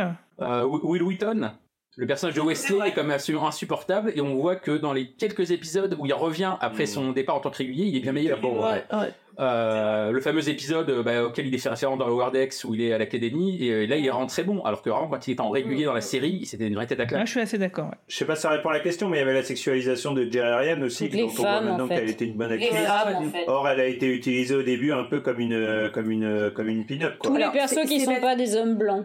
Bah, Nichelle Nichols, par exemple. Ouais. pense, euh, Ah oui, oui, bah oui, carrément. ouais. au niveau sous-exploitation, on est pas mal. Non, mais en fait, en fait toutes, les, toutes les meufs de l'univers, Bah, moins dans Discovery, du coup. Mais, euh, toutes les, toutes les meufs de l'univers, en fait, quasiment sont mal exploitées. Et de tous les persos qui sont pas des persos blancs. Pas dans Bah non, non, non, Kira. Kira, elle est Attends, excusez-moi, une sur combien, ça fait pas beaucoup quand même. hein. Non, après, t'as Voyager où t'en as deux qui sont. Euh, Ouais, mais tous les personnages de Pas Deep Space Bella Nine, Torres, non, euh, non, tu connais pas bien cette époque de Star Trek, mais il y a eu quand même une époque de Star Trek où ils s'en sont pas trop mal sortis avec les personnages Disons féminins. qu'à une époque de Star Trek, il y avait beaucoup de personnages masculins qui étaient aussi très maltraités que les personnages féminins. Ah, bah, dans Voyager, euh, il y en a plein. Ouais, voilà. Voyager, en fait, au final, c'est devenu un trio avec deux actrices, un acteur, et puis le reste, euh, ils ont fait maltraiter. hein. Parce qu'effectivement, Seven, quand elle arrivait, c'était la pin-up, mais en réalité, euh, finalement, euh, c'est- elle, elle dévore l'écran et, et son personnage a un bon arc narratif, quoi. J'avais envie de dire, moi aussi, je pensais que c'était juste un corps et tout ça. Mais en fait, quand j'ai revu Voyager il y a deux ans, mais ça m'a juste estomaqué. Toutes les, tous les affrontements avec euh, Ver- euh, Verbo avec euh, Janeway, tous les affrontements euh, Seven of Nine Janeway dans la dans Voyager sont extraordinaires. Elle dévorait l'écran et pas juste parce que c'est c'est une bombe. Elle est, elle est juste extraordinaire comme actrice. Mais le problème, c'est que dans tous les magazines, on la mettait en avant dans sa petite tenue moulante et euh, Elle a, été amenée, elle a été amenée pour ça par les producteurs. C'est juste que les scénaristes en ont fait autre chose. Et je tiens à dire en tant que femme que je ne la jalousais pas. Je la trouvais magnifique. Et en fait, en revoyant les épisodes, je me suis dit, mais c'est une putain d'actrice. Elle est, elle est excellente face à Janeway. Et dans tous les épisodes, quand elle tente de comprendre euh, ce que sont les sentiments qu'elle dragouille euh, de chaque côté et tout ça, m- même ça, c'est, c'est plutôt bien vu. Donc en fait, c'était pas juste un corps, c'était une superbe Par actrice. contre, euh, Marie-Paul a raison pré-années 90, hein, parce que euh, la TOS et euh, les premières saisons de euh, Oui. Next Generation, euh, pff, Ah, c'est clair. c'est chaud les personnages féminins. Ça, oui, ça, on est d'accord. Oui, elle avait, elle lui vivait, elle il a fallu sept saisons Bah, pour il caler Face of the Enemy comme euh, super épisode. Sinon avant, c'était, euh, elle couchait à droite à gauche avec euh, l'ambassadeur de la semaine ou euh, elle avait pas vraiment de bons, de bons épisodes. Mais Face of the Enemy montrait vraiment que c'était euh, aussi une bonne actrice, mais mal Il exploitée. y a vendredi qui dit Bachir Alexander Siddig était mal exploité aussi au début. Au début, ouais. Hmm. Encore, Ouais, je suis pas sûr. plus. Mais c'est vrai que c'est venu un peu plus tard. Il a raison, c'est venu tard. Et c'est vrai que quand tu vois l'acteur qui est devenu euh, euh, El Fadig, euh, c'est clair que il était à, dans les deux, deux trois premières saisons, il était à 20% de ses capacités, quoi. En plus, moi, quitte, euh, je trouve que quitte à avoir un- une série sombre Star Trek dans l'univers des personnages qu'on connaît déjà, j'aurais pris Bashir 100% Ah, direct. euh, Ah bah toutes oui. les séries, quoi. C'est sûr. C'est le personnage qui a le, qui a le, le potentiel d'ambivalence le, le plus important, je trouve. Et c'est pour ça, moi, je me suis toujours dit, euh, au début, c'est c'est pareil, il m'énervait ce personnage, et finalement, euh, bah, il est devenu vraiment fantastique, et je me suis toujours dit que finalement, si au début il était si agaçant, si entre guillemets mal écrit, peut-être qu'il y avait une volonté derrière de faire évoluer le personnage, puisque euh, quand il arrive, euh, sa volonté, c'est d'être naïf et d'être aux, confins, d'être dans des, endroits où c'est la merde, en gros, parce qu'il a cette espèce d'élan héroïque, cette espèce de fantasme d'être un héros, et, et finalement, quand il est confronté à la réalité, bah, ça le fait remettre les pieds sur terre. Et du coup, je me suis toujours dit que c'était euh, une volonté. Du coup, j'ai du mal à voir que c'est un personnage mal écrit pour moi, euh, parce que pour moi, c'était le plan euh, de base finalement. Peut-être que je me trompe, mais en tout cas, c'est comme ça que, que je le vois, quoi. Ils l'ont bien rattrapé, en tout cas, ouais. Tout à fait. D'ailleurs, on nous conseille de lire les livres euh, avec Bachir dans le bêta canon. Si vous les avez pas lus, lisez-les. D'accord. J'ai lu aucun roman Star Trek, donc c'est- ça simplifie la, la question. Alors sinon, j'ai Naya euh, Fikit. Je sais pas si on le prononce comme ça. C'est marrant parce qu'il y a plein de pseudos sur le en Discord.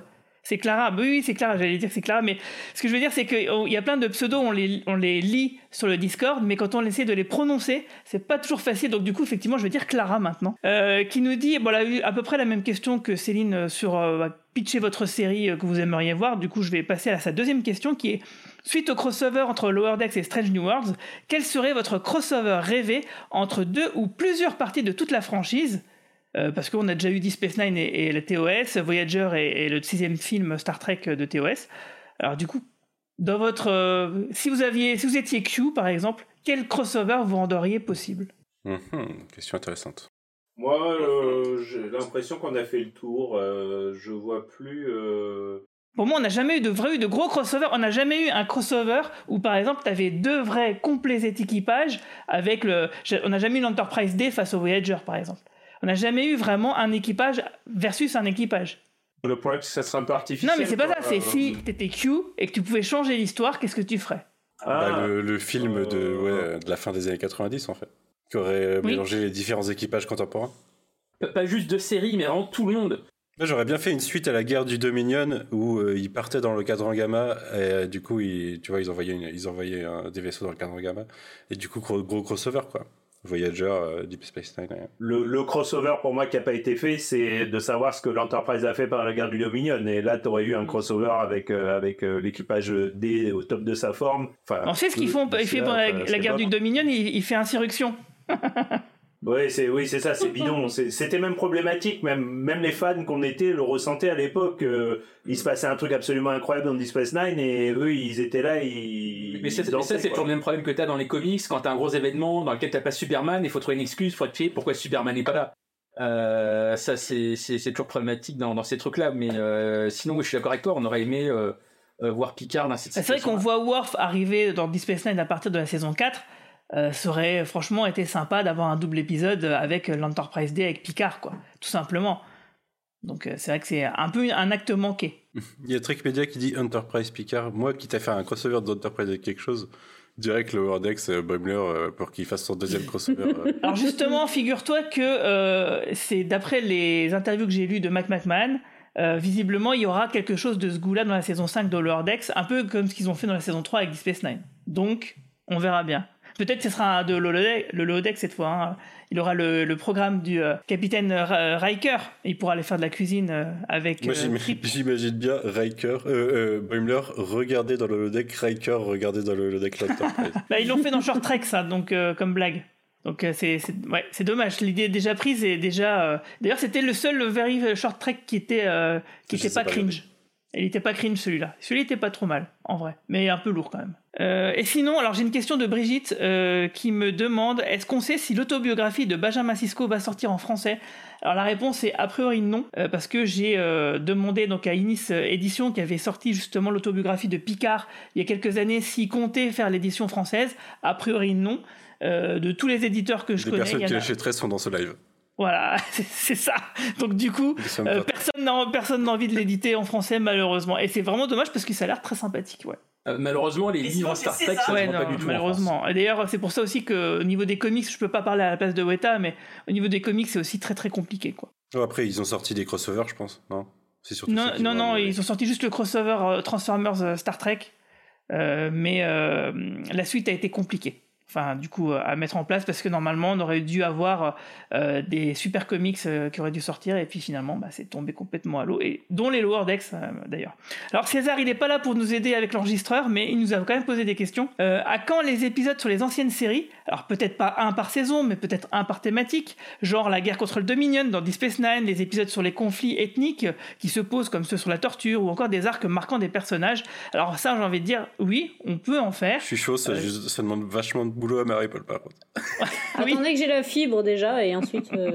Et, mais par contre, il y a quand même Cyril Michael euh, qui fait ça sur euh, Space Opera et sur sa chaîne euh, Trek in Storia sur YouTube. Donc du coup, voilà, si jamais t'as as envie de voir des trucs comme ça, je sais qu'il a fait justement une vidéo sur la guerre contre le Dominion, tu peux aller la voir. Et d'ailleurs, on va en faire quand même des thématiques puisque pas plus tard que la semaine prochaine, avec lui pour la semaine spéciale, semaine de voyage dans le temps de Bonus Tracks, bah, on fera un, épisode où on reviendra sur les voyages temporels dans Star Trek. Donc voilà, donc j'ai envie de dire oui, mais c'est vrai que euh, quand on aura le temps, parce que la- l'année prochaine, malgré tout, on va le voir tout à l'heure, il y a quand même pas mal de choses qui nous attendent. Et Yasmine, non, on fera pas un podcast par épisode de Star Trek. euh, on Ah va ouais, avoir ça une vie beaucoup. aussi quand même hors Star Trek, ça fait beaucoup quand même. Ça, franchement, si j'adorerais faire ça. Pense à J'adorerais la faire pollution ça. numérique un petit peu, Yasmine. Le, le jour où ils arrêteront toutes les nouvelles séries, ce qui malheureusement nous pas au nez. euh, Ah bah oui, c'est ouais, sûr. pourquoi pas. Moi, je suis partant. Un, un, re- un rewatch complet quand il y aura plus Voilà, de on est nouvelles séries. Ouais, dans l'ordre chronologique. Ouais. Épisode par épisode. Ouais, et avec le logo de la 5 dans coin. Sponsorisé par Lina. Ouais, non, n'importe quoi. N'importe quoi. Alors, une question qui revient souvent, c'est un jour, y aura-t-il un Patreon? Alors, je sais pas pourquoi les gens, ils me posent souvent cette question-là. Nous, on n'aime pas l'argent. Nous, on est, nous, on est de gauche, madame, on n'aime pas l'argent. C'est Guigui le patron de toute façon. L'argent, La c'est seule personne qui dit ça, c'est la seule personne pas de gauche dans ce podcast. C'est clair. Euh, Elle veut qu'on gagne de l'argent avec ce podcast. Ah bah non, mais ça non, va pas. on fait ça pour la gloire. Mais qui êtes-vous, madame? ça dépend, ça, ça dépend si c'est un de pour le cadre pop pour, pour le coin pop. Parce que si c'est pour le cadre pop, euh, Bah, c'est toi qui- c'est toi qui gères. Ouais, enfin, moi, je dirais plutôt pour le coin pop, pour, par exemple, rien qui est euh, payer Pour le coin pop l'hébergement, les peut-être, trucs mais, comme ça, euh, mais euh, j'aime pas faire payer de l'argent aux gens. Ouais, je Euh, comprends, hein. Et, Si c'est pour acheter un enregistreur qui marche. et en plus, euh, ouais, parce qu'après, ça veut dire que. Enfin, pour moi, il y a un engagement en fait quand tu demandes. Mais c'est ça. te faire lancer. C'est- ça le problème. euh, j'ai une santé mentale qui fait que j'ai pas une régularité ouf. C'est pour ça que le cadre pop est très régulier, mais que le coin pop l'est un peu moins. Et du coup, non, pour le coin pop, pas tout de suite en tout cas. Oui, parce que le problème du Patreon, c'est qu'en faisant ça, ça veut dire que oui, on doit créer une sorte d'abonnement et du coup créer quand même du contenu un peu supplémentaire pour justifier euh, le Patreon. Et c'est pour ça que moi, je préfère par exemple faire des crowdfunding. Euh, donc des financements participatifs comme on a fait l'année dernière euh, pour euh, l'événement donc bah, du club de l'étoile. Et justement bah, c'est le bon moment la belle transition pour parler du prochain événement qu'on va faire l'année prochaine donc à Metz euh, donc ça sera, euh, alors si je me souviens bien, le samedi, oui, c'est, je sais même pas, je n'ai besoin de m'en souvenir, c'est écrit sur ma fiche. Euh, le samedi 21 septembre 2024, donc euh, en Moselle, euh, donc pour fêter les 15 ans du film Star Trek de 2009 de J.J. Abrams, celui qui a relancé la franchise, oui, même si on l'aime pas, bah faut quand même dire que c'est vrai. Euh, on va le projeter. Moi j'aime le bien, projeter, il je est bien. cool. Oui, voilà. Il y a que le 2 que j'aime pas. On en, on en discu- bien, on en premier, j'aime discu- on en discutera. En tout cas, on va le projeter du coup pour une séance spéciale à Metz, donc en, en Moselle. Euh, donc ça sera le samedi après-midi, toute l'après-midi. Mettre en Moselle, tu sais, au cas où tu dans l'autre. Attends, attends, attends. Il y a un Metz- ou deux Metz aux États-Unis. hein. Les gens peuvent confondre. Les gens peuvent confondre. Euh, oui, donc euh, C'est celui où voilà, celui qui est à l'est, le, le plus à l'est. Donc ça sera donc épique, bah, comme l'année dernière. Donc on va vous préparer un tas de surprises et d'animations euh, pour que ce soit un moment vraiment vraiment sympa. Euh, alors oui, c'est dans 10 mois, mais du coup, ouais, je, je prends déjà de l'avance. euh, effectivement, donc on va refaire un crowdfunding euh, comme l'année dernière. On va peut-être refaire un fanzine aussi, et c'est pour ça que j'ai créé un. Je vais le mettre dans le chat d'ailleurs. Euh, j'ai fait un petit sondage euh, que j'aimerais que les gens, euh, s'ils ont la possibilité, euh, bah, d'y répondre pour savoir pour organiser ça au mieux. Et en attendant, euh, bah, je vais vous demander à vous, euh, du cadran pop, vous êtes partant pour venir à Metz euh, le samedi 21 septembre. J'ai deux conditions. Ah. Moi, j'en ai une seule. Vas-y, commence. Je veux être celui qui écrit sur For All Mankind. Tolfenzi. Quel bâtard Ah, c'est une condition qui s'entend, hein. Hop. Et toi, Marie-Paul? Qui est des tartes Mirabelle. Ah bah ça, il y en aura, hein. Enfin, il y en aura au moins une, c'est sûr. Et quel était l'autre? Ah, ça, je sais pas. Donc voilà, j'ai fait ce petit questionnaire pour nous aider à enregistrer, enfin à programmer euh, le crowdfunding, euh, qu'on fera sûrement, je pense, au courant euh, mai-juin, euh, comme l'année dernière donc. Est-ce que je mets euh, l'image de Metz, Guy? J'ai déjà mis en, mais. euh, Mais tu ouais, mais tu peux la remettre, elle est jolie. j'ai mis un. Alors, vous voyez, parce qu'en fait, il faut que vous Une sachiez quand intégration même. parfaite. Il faut que vous sachiez quand même que euh, Metz est une jolie ville. Ça, donne envie. hein. Ouais, Bon, alors après, je- euh, j'ai Ou alors, j'ai la, même chose à Nantes, mais ça donne envie, c'est vrai. Sauf si, sauf s'il s'écrase sur la cathédrale, là, ça me donne moins envie. C'est le hein. crossover avec Zone 57, ça. Ah, c'est ça, exactement. Moi, je vais écrire sur Doctor Who, du coup. Alors en fait, euh, oui, c'est possible, puisque en fait le thème, euh, comme euh, le film, c'est le film de J.J. Abrams 2009, le thème c'est l'Uchronie. Là, il y a Euh, trois qui n'avaient pas posé leurs conditions, ils se disent, mais on se fait avoir là. On s'était pas cons- concerté avant, promis. On n'a même pas écouté. de toute Évidemment, comme d'hab. On remarque sur les chronies, moi je peux parler de Fringe. Ah oui, Ah, c'est mais bien, complètement, Fringe mais complètement, complètement. Et moi de, de Man in the High Castle. Exactement, Tout à fait. aussi. Et Sliders. Uchronie également. Voilà. Exactement. Attends, Uchronie, c'est pas urologie, on est d'accord Non, ça, autre chose. Enfin voilà, donc euh, moi je vous invite à aller répondre à ce questionnaire parce que ça va nous aider à comment orienter le crowdfunding qu'on fera d'ici six mois. Euh, et selon bah, l'argent qu'on va récolter, euh, on verra ce qu'on peut faire. Euh, pareil, moi je vais essayer de refaire un, fan comics qui soit un peu la suite de, de celui qu'on a fait précédemment. Donc j'ai besoin de savoir un petit peu comme ça comment faire les choses au préalable. Alors sachez quand même c'est un, cinéma qui est très sympathique, qui nous accueille vraiment gentiment. Ils ont adoré ce qu'on a fait au, club de l'étoile. Ils se disent bah tiens pourquoi pas faire la même chose chez nous? Sauf que la différence c'est que bah, c'est vraiment en plein centre-ville de Metz, donc c'est vraiment au pied de la cathédrale. Tout autour il y a des tonnes de terrasses, de cafés, de restaurants et tout. Donc c'est vraiment le, super endroit pour passer un bon week-end. Et, euh, d'ailleurs justement on va essayer de programmer l'événement pour que les par exemple les Parisiens, les les Parisiennes puissent faire l'aller-retour en, TGV s'ils le souhaitent. Mais on va aussi voir pour des chambres d'hôtel euh, s'il y a majorité de personnes, enfin s'il y a plusieurs personnes qui dé- décident de, de rester le week-end pour avoir des, des prix pour les chambres, faire un truc en gros. Enfin bref, tout ça c'est expliqué sur le questionnaire.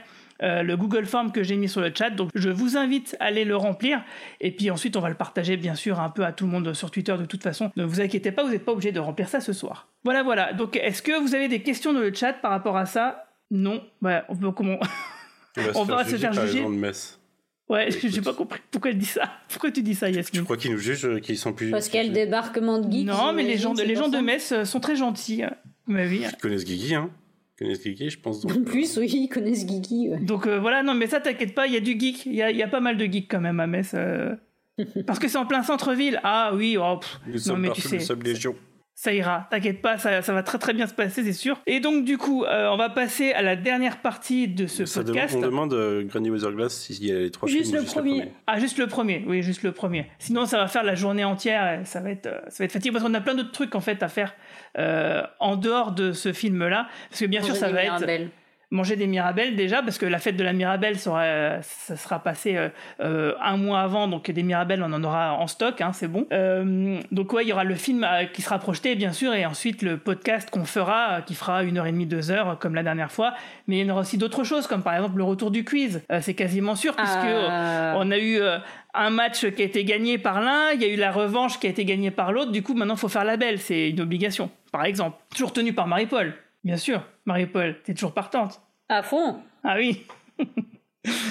Et oui, oui, on, on a besoin de quelqu'un comme ça qui sache recadrer un peu des participants dissipés. hein. C'est vraiment une C'est mon autorité naturelle. Exactement. Si, si on fait un Kickstarter, on devrait faire comment ça s'appelle Tu sais quand tu dépasses les Les paliers? Un palier, on devrait faire un palier faites venir Shatner. Ah, ça fait genre, Shabbat. Non. Ça fait devenir Shabbat. Je sais pas, je sais pas combien, genre 90 000 euros. Ce sera pas assez. On Mais veut passer rigoles, un bon pas moment, assez. il va être pénible. Non, attends. Pour 90 000 euros, il voudra faire un Skype. Il viendra sur Skype, c'est tout ce qu'il fera. Alors qu'on pourrait faire venir Jerry Ryan pour bien moins cher. Mais Et, oui. euh, Et Michel plus Heard. d'affinité avec les Français. Mais carrément. On le met dans la capsule Blue Origin, Oui, est là mais- en 5 minutes. Et puis Jerry Ryan, t'as des milliers d'années pour le faire venir, tandis que Shatner, il te reste, dépêcher, il te reste 3-4 ans maximum, quoi. Ouais, mais Bon, palier 90 t'as 000 t'as euros. déjà passé la journée avec lui, t'en as pas assez hein Oui, mais attends. Ah non, non, moi je veux le rencontrer. En je veux Moselle. le rencontrer. Chatner et Metz. Chatner et Moselle. Metz quoi. en Moselle. Hein. Ouais, ouais, pas- ouais, pas l'autre. Ou alors, on va, on va à Los Angeles tous ensemble pour rencontrer C'est pas le même Shatner. crowdfunding là. hein. Mais oui, j'aime bien aussi. Ouais. Là, c'est plus le même projet, la euh, Marina. Tu demandes au public de te payer le crowdfunding. Ouais, c'est ça. C'est ça. Ok pour le Patreon, j'ai envie d'aller à Los Angeles. Il y avait pas que Romain qui Patreon. Oh là là, je te jure. Oh là là. Franchement, mon ami. Oh là euh, là. le- Mais si tu vas là-bas, t'enregistres hein, cette fois-ci. Ouais. Non mais attendez, c'est pas du jeu parce que les deux Romains l'ont rencontré et pas moi. Je pense que c'est Mais moi tu qui t'appelles faut pas envoyer Romain. Marina. Ah, c'est pour ça, c'est la condition. Alors, il y a quelqu'un qui dit euh, McFadden a une maison en France, si on veut aller par là. Ouais, c'est vrai. Ça serait bien de la voir, elle, je préfère. Getz McFadden est souvent en France. ouais. Moi, je veux bien faire les démarches pour savoir combien ça coûte de, de faire Ouais, venir mais non, mais non, arrête, arrête non, avec Shatner. On sait très bien que c'est hors de portée. Attends, l'année dernière, on a réuni. Il y a plein de gens riches sur le. c'est Tuvaka, là, elle a l'air de. N'importe quoi. Je vois, elle, elle est là. elle- Tuvaka, Evitoni. Evitoni, il s'appelle Evitoni. Bah non, mais c'est- ce, ce- ce soir, t'avais le record de la cagnotte euro million si quelqu'un par une à gagner. Exactement. Euh, Exactement. Puis là, là, je suis chez Roman Nigita, il y a plein de talents. Ça, c'est sûr. Des barres de euh, Gold Il a- attends, il a plein de DVD cool Millennium dans son. Ouais, on va, on, on va, cha- on va changer, on va changer de Oh là sujet. On va changer de sujet, là, ça va pas du tout. Bon, qu'il y a une autre question ou pas? Euh, non, c'est fini les questions. Maintenant, on va passer à ce qui nous attend pour 2024. Euh, alors oui, euh, parce que là, bien sûr, on a parlé de nous, non pas les JO. Ça, ça, ça- Oui, on évite les, on évite confi- Paris confinement entre juillet. olympique. Ouais, Mais oui, venez, venez plutôt, août. venez à Metz plutôt qu'aller à Paris pour l'été. Euh, franchement, je pense que ça se passera beaucoup mieux. hein. Venez Euh, pas en bus- Bretagne, on est suffi assez de monde déjà. Qu'est-ce qui nous attend pour 2024 On a la saison 2 de Prodigy. Euh, et comme euh, nous le disait euh, Romain sur Twitter, bah, la saison 1 sur Netflix, bah, c'est aux USA seulement. Et ça sera sur France 4 à partir du 23 décembre, tous les samedis à 15h. Je crois que c'est 15h tout court. Et de le- dès le 8 décembre sur la plateforme Oko. Donc du coup, on imagine qu'on bah, est tous impatients de voir cette saison 2. Mais du coup, ça veut dire quoi? Ça veut dire... Ça veut dire qu'on va devoir attendre de la regarder, je sais pas moi, tous les samedis euh, sur euh, France 4, un épisode par semaine, quoi. Eh, mais c'est cool. euh, Non, je trouve que c'est cool. Au moins, les mômes, ils vont pouvoir le voir et tout, c'est chouette. Ça, c'est bien, mais tu vois, Netflix, comment ils vont diffuser la série? Est-ce qu'ils vont balancer toute la saison d'un coup? Auquel cas, on risque de se faire spoiler des trucs, tu vois? Sinon, on, on met un épisode par semaine, il y a 20 épisodes, ça fait 20 semaines, ça fait beaucoup, quoi, tu vois? Ou alors s'ils le découpent en deux, même s'ils le découpent en deux, ça fait 10 semaines. Du coup, ouais, on sait pas trop, mais bon, visiblement, ça sera sur France 4 et sur Mais je pense qu'à un moment, ça sera dispo intégralement quelque part. Bah oui, j'imagine, ouais. Ouais, mais encore une fois, si les États-Unis le diffusent, euh, le mettent à dispo en entier euh, dès, le, pre- dès un certain jour et que nous ça arrive après, on risque de se faire spoiler quoi. C'est ça juste Bah qui non, m'embête. on risque de le Bah, télécharger surtout, euh, Guigui. Bah, on va les télécharger et puis tu mutes euh, ça sera Prodigy, sur sinon, Mega euh, l'après-midi, tu vois. Ah bon bah dans ce cas, euh, tout va bien. France 4, c'est uniquement Ouais, la il saison n'y a 1. pas hein. la saison 2 pour l'instant, euh, check the fuck up. À la 2, ça sera peut-être à nouveau sur Nickelodeon comme elle avait été la première Ok. diff en France. euh, Alors saison sachant que bah du coup c'est pareil. Si alors dans Nickelodeon, ce qu'ils ont fait, c'est qu'ils avaient fait une diffusion quotidienne, ce qui fait qu'au bout d'un moment, on avait des épisodes en avance sur les États-Unis. On était en avance sur eux du coup. Bon, on verra bien. hein. De toute façon, si- dès qu'on en sait plus, on, on vous tiendra au courant bien sûr. Et évidemment, on est très impatient de voir cette saison 2 de Prodigy puisque on, va, on sera sur le Voyager A, il y aura le Docteur Holographique, il y aura l'Amiral Janeway et sûrement peut-être d'autres personnages de Voyager. Donc euh, c'est un peu une saison 8 euh, spin-off de Voyager, j'ai l'impression, cette saison 2 de Prodigy. On a hâte. Spin-off. C'est Pinoff. Après Fist Contact. Je l'ai- Non, je l'ai re-remué ou pas C'est un problème de connexion, vous n'avez pas bien entendu. On va faire un pin-off du Vous podcast. avez l'esprit spin-off. mal tourné. Ça sera le fils, ça sera le spin-off qui n'a jamais été fait sur Voyager. J'ai dit le spin-off. Il y a Mara qui dit on appelle Internet dans le cas où, euh, dans le cas où il y a un problème de, de c'est à la semaine. On va, on va appelle faire ça. Internet. On va appeler euh, Internet, ouais. Et oui, on, demande. La saison 2 de Prodigy, c'est pas sur Netflix en France? Bah, a priori, non, puisque aux États-Unis, c'est c'est pour le jour de Noël. Euh, et dans le programme de Netflix France, bah, ça n'y est pas. Donc, euh, a priori, On a ça des sera. super bien que le jour de Noël, ça sera sur mon disque dur quelque part. Enfin bref, euh, sinon bah il y a Discovery euh, saison 5. Euh, on a appris il y a quelques jours seulement que euh, la saison 5 va débarquer en avril, ce qui veut dire que si on n'a pas de Prodigy saison 2 euh, d'ici là, eh ben ça veut dire qu'il n'y aura pas de podcast du cadre en pop. Du coup, je vais pouvoir prendre quelques vacances et faire des podcasts sur X-Files par exemple. Et donc ouais, ça fait un an quand même, ça fait un an que ça avait été annoncé que la saison 5 ce sera la dernière et ça fait deux ans qu'on n'a pas eu de Discovery saison 5 Euh, et c'est toujours avec le même le, le même casting évidemment, même s'il y a un petit nouveau euh, qui s'appelle euh, euh, enfin je sais plus Ah, euh, Captain. Reiner. Ouais, non, bah, je dis pas, OK. OK, très bien. Non, pas William Shatner. Est-ce que comme moi vous attendez la saison 5 de Discovery? Parce que moi j'ai quand même euh, vous allez peut-être me trouver naïf, mais j'ai toujours l'espoir et je me dis, si ça se trouve, on n'est pas à l'abri du Ah, la série, elle devient enfin bien et c'est juste au moment où là où il l'annule, où il l'arrête. Non, elle redevient bien, tu veux dire. Ouais, moi je pense que ça va être bien parce que c'est la dernière. Ouais, moi j'aime bien les dernières saisons qui savent que c'est une Exactement. dernière saison. Moi, j'ai hâte quand même. hein. Il y, a, il y a des choses encore euh, en non résolues, donc euh, j'ai hâte. euh. Oui, sachant qu'ils ont prolongé la saison, euh, ils ont prolongé la saison d'au moins trois épisodes, je crois, quand ils ont décidé que c'était la dernière. Ouais, moi je pense Faut ça juste me- espérer ça me que rassure, Goldsman. Il faut juste espérer que Goldsman n'a pas foutu son nez dedans. Alors c'est pas Goldsman, c'est l'autre, c'est Kurtzman. Je crois que Goldsman, il, s'occupe euh, pas de vraiment de Discovery, il s'occupe vraiment que de Strange New Worlds. Donc euh, je pense que là il y a une frontière et qu'il peut pas, il peut plus s'occuper de, Discovery. Euh, là c'est Michelle Paradise, donc qui reste la showrunneuse de, cette série et je pense que là-dessus euh, il il y a pas de souci. Bah, c'est juste que moi je me dis ouais si ça se trouve la saison 5 elle va vraiment me plaire et je vais regretter que c'est la dernière saison. C'est ce que j'espère le plus. Est-ce qu'il savait que c'était la dernière avant le tournage? Oui. Hein. Euh, non, Hum, je sais- non, je suis pas pas sûr. Non, je pense que du coup c'est pour ça qu'ils ont C'est rajouté. pour ça qu'ils ont rajouté, Pour, euh, pour finir. Ils l'ont, ils l'ont appris alors que c'était en train de se faire, quoi. Donc euh, c'est bien parce qu'effectivement, ils ont le recul pour faire euh, une vraie conclusion, en fait. Donc ça, c'est déjà bien, quand même. Après, on a eu pas mal d'infos sur la saison. Je sais pas si vous avez vu, apparemment Burnham va pleurer. Dans, euh, Et mais, mais elle va sauver tout le monde. Non, non, par contre, non, non, ils, ont, ils ont vraiment révélé qu'a priori, ça sera un petit peu plus épisodique que les saisons précédentes, un peu moins feuilletonnant, donc un peu plus comme Ah. Strange World. Ah, Euh, Ça, c'est vraiment une, info qui est sortie dans une interview là, il y a quelques jours. Peut-être que justement, en voyant Strange World, ils se sont dit, tiens, c'est peut-être ouais, pas plus mal d'aller là-dedans. Et c'est peut-être aussi parce que, justement, comme ils ont plus d'épisodes que les saisons précédentes, ils ont vu que faire une- un méga feuilletonnant sur tant d'épisodes, ça marche pas. C'est peut-être enfin, en arrivant à la dernière saison, qu'ils ont retenu la leçon de toutes les conneries qu'ils ont fait il était temps, ouais. Non, moi je pense qu'il il est temps que ça s'arrête parce que ça aurait vraiment été la série inutile de la franchise. Hormis le fait de relancer la franchise, je... enfin, on n'en est pas encore à l'heure du bilan, mais qu'est-ce qui en restera de cette série je- À part le fait d'avoir permis de faire Strange World, La première saison peut-être ou les épisodes avec. euh, Avec les sous-titres avec l'amour. Ouais, non mais non mais peut-être, mais oui effectivement, d'avoir lancé euh, Stranger Worlds parce que les épisodes euh, étaient quand même très très bons. dans la saison 2, ouais. Non, il y a des euh, bonnes ouais, choses non. dedans quand même. Ouais. Bah, Déjà, vrai au, que. niveau- au niveau diversité, c'est largement la meilleure série. y a pas de- Bah, Ça, oui, c'est sûr. ouais. Ça, c'est Il n'y a sûr. pas à dire. Et euh, ouais, il y, a des- il y, a des- il y a bonnes idées. y a- philosophiquement, il y a plein de trucs qui sont intéressants. C'est juste qu'en général, euh, à, à fait trop faire durer, ils, enfin, ils font de la merde au bout d'un moment. Mais euh, là, je suis du coup confiant pour la saison 5. Parce que comme ils savent que c'est la dernière, je pense qu'ils vont faire quelque chose de solide.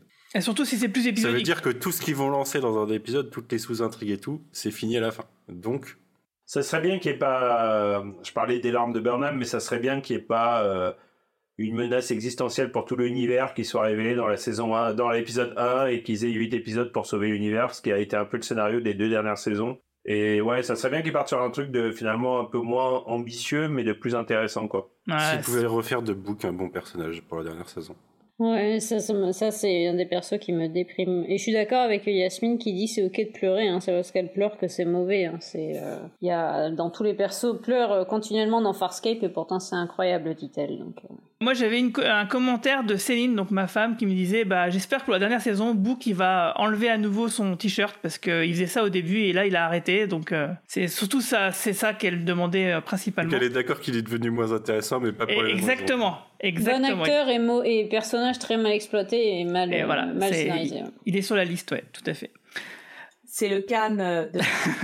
Je veux dire, il est arrivé, il a posé son charisme, et après, les scénaristes, ils l'ont détruit en saison 4. Et euh, dommage. C'est catastrophique. Il y avait, il y avait quand même de bons épisodes. Ah oui, non, il y a des bons épisodes dans Discovery. hein. Il y a de bons épisodes dans la première saison, dans la. La première et la deuxième La saison sont super. hein. Ah, mais ouais, mais je trouve Et qu'il y a des bons euh, épisodes dans toutes les saisons. C'est juste, ça finit mal. Qui euh, Ah oui, ouais, la- avec il la meurt. cyborg qui meurt. C'est un Ouais. excellent épisode. Non, mais non, mais non, non, non, mais non, non, non. Et je suis d'accord avec Yasmine, c'est très bien de pleurer. C'est moi, moi, moi j'adore quand je pleure dans un épisode. Non, mais c'est c'est Romain qui a pas de cœur. Regardez For All Mankind. Ah oui. Sans vous faire spoiler par Manu qui m'a spoilé l'autre jour. C'est vrai? Ah mince. Désolé. C'est des choses qui arrivent. pas dans la dernière saison. Ah merde. Sinon, il y a la saison 3 de Strange New World, mais ça, j'ai l'impression qu'avec la grève, euh, vu qu'ils viennent juste seulement de reprendre le tournage, bah, il est possible qu'on n'ait pas du tout de saison 3 pour 2024. Je sais pas ce que vous en pensez. Non, on sera plutôt 2025. C'est mal barré, hein. c'est certain même. 25, hein. Oui, je pense, ouais. Ouais, pas avant 2025, 2025, quoi. Ouais, ouais, Ouais. c'est clair. Il y a eu, euh, d'ailleurs, il y a eu beaucoup d'acteurs de Star Trek euh, engagés dans les grèves des acteurs et des scénaristes, euh, à la fois côté scénariste et acteur d'ailleurs, mais Michel Heard et Jerry Ryan, on les voyait tout- quasiment tous les jours sur les piquets de grève, euh, à prendre des photos, à faire des discours et, et s'engager. C'était vu vraiment. Jack Quaid aussi. euh, Oui, c'est vrai, ouais. L'acteur qui joue euh, Stamets, dont j'oublie le nom, et fait partie de l'équipe dirigeante du syndicat Ouais, des acteurs. Anthony Rapp. Lui, il n'était pas sur les piquets de grève, mais il faisait vraiment partie des négociations. Non, c'est vrai que on les a suivis sur Twitter. C'était quand même euh, assez instructif euh, d'avoir ça. Et ils ont gagné surtout.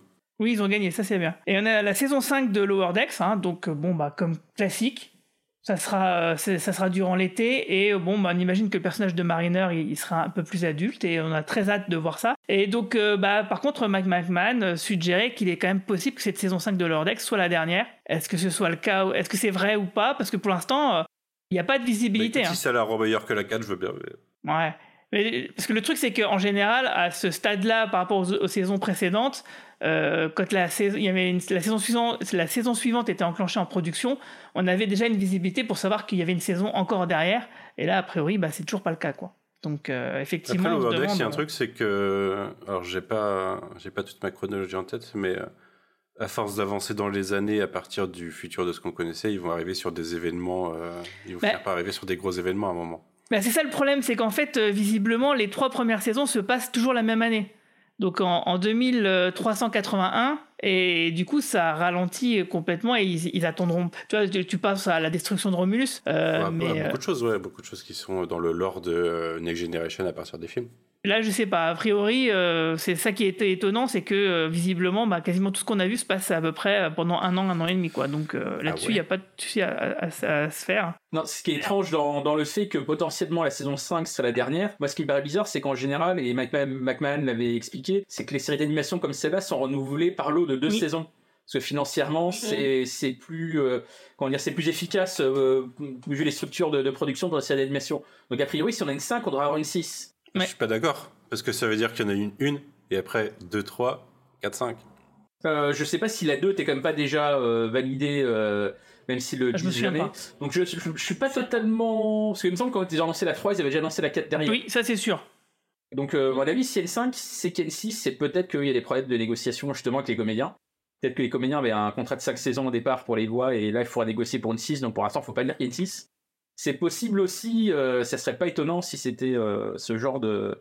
Vrai que Jack euh. Quaid, euh, qui joue, qui double Boimler, par exemple, il c'était pas là, une grosse star euh, avec The Boys euh, quand il a signé. Quoique The quoi. Boys, Donc, il, il explose complètement. Après, il y a en effet, il y a, il y a tout ce dont on a parlé plusieurs fois dans le podcast, la grosse incertitude autour de Paramount Plus en tant que tel.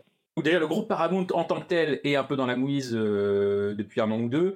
Il y a des murmures de rachat par un autre studio, peut-être par Universal. Euh, la plateforme Paramount Plus, c'est un peu la plateforme Neutro. Euh, et Peacock, c'est clairement les premières qui vont. euh, d'ailleurs, j'ai vu qu'il y avait un projet de, bundle avec bundle avec Apple, c'est ça, ouais. Ouais, sont en train de c'est signer un gros ça, deal ça- avec ça Apple. dépend des pays parce que t'as déjà un bundle Canal Plus Apple en France. Ouais, ouais, ouais. Euh, on- remarque a déjà une espèce de américain, bundle Paramount Canal Plus en France aussi. Donc bref, euh, c'est c'est c'est chaud les marrons pour tout ce qui est euh, streaming d'une manière générale. Surtout qu'ils augmentent tous, donc. euh, Voilà, donc c'est sûrement chaud les marrons de toute façon. euh, pour Star Trek, on n'arrête pas de le dire, euh, Picard qui se termine, Stan- euh, Discovery qui se termine. Euh, donc euh, bien malin, celui qui pourra prédire l'avenir de la franchise. On n'oublie pas le téléfilm, hein, Yasmina, il commence le tournage euh, l'année prochaine. Justement, c'est ce que j'allais dire. Section 31, donc le, le téléfilm que personne n'attend. Euh, avec Michel Yo, euh, bah, il va débuter euh, fin janvier 2023 le tournage. Il aurait dû déjà commencer, mais avec- bien sûr avec les grèves, ça a été complètement retardé. Donc voilà, le projet que Romain Brami attend le plus euh, va arriver euh, visiblement l'année prochaine, en fin d'année prochaine. Après, blague à part, je le- je l'attends presque plus maintenant que c'est un téléfilm, parce que pour le coup, je trouve que c'est pas une mauvaise idée, Et moi, ça faisait même partie de un peu de mes fantasmes anciens, non pas un téléfilm sur la section 31, mais des téléfilms sur Star Trek en fait, qui soient, tu sais, tu parlais des crossovers un peu fous, euh, etc., etc. Intéressant. Euh, certaines des idées qui ont été mises en œuvre, y compris dans Picard saison 3, auraient pu être finalement peut-être même meilleures euh, sur des formats euh, une heure et demie, deux heures, plutôt que sur des formats séries finalement. Et, et ça vaut pour beaucoup de choses, hein, même, même une série comme Disco et tout. Donc, pour le coup, section 31, version téléfilm, ouais, je, je, je serais devant mon poste euh, Day One, quoi, sans, sans aucun doute. Et ce que tu dis sur les, sur les téléfilms, pour moi, c'était un peu l'avantage aussi de ce qu'ils ont fait avec les short treks. Je parle pas des very short treks, je parle des short treks tout court. Euh, où justement, ça permettait, comme ça, de manière ponctuelle, de tester des petits concepts, de faire des trucs rigolos euh, qui n'auraient pas mérité une série complète. Et je pense qu'en effet, faire des, des téléfilms comme ça, ça permet d'avoir déjà un gros cast de manière ponctuelle, de tester un style complètement différent, un genre complètement différent, une époque complètement différente. Euh, donc je te rejoins, finalement, c'est pas si bête que ça. Ça serait bien si derrière ça peut se prolonger et malheureusement je pense que ce sera pas le cas. Là ils le font uniquement c'est aussi Michel Yeoh qui fait gagner un Oscar, mais sinon je pense qu'il aurait complètement annulé.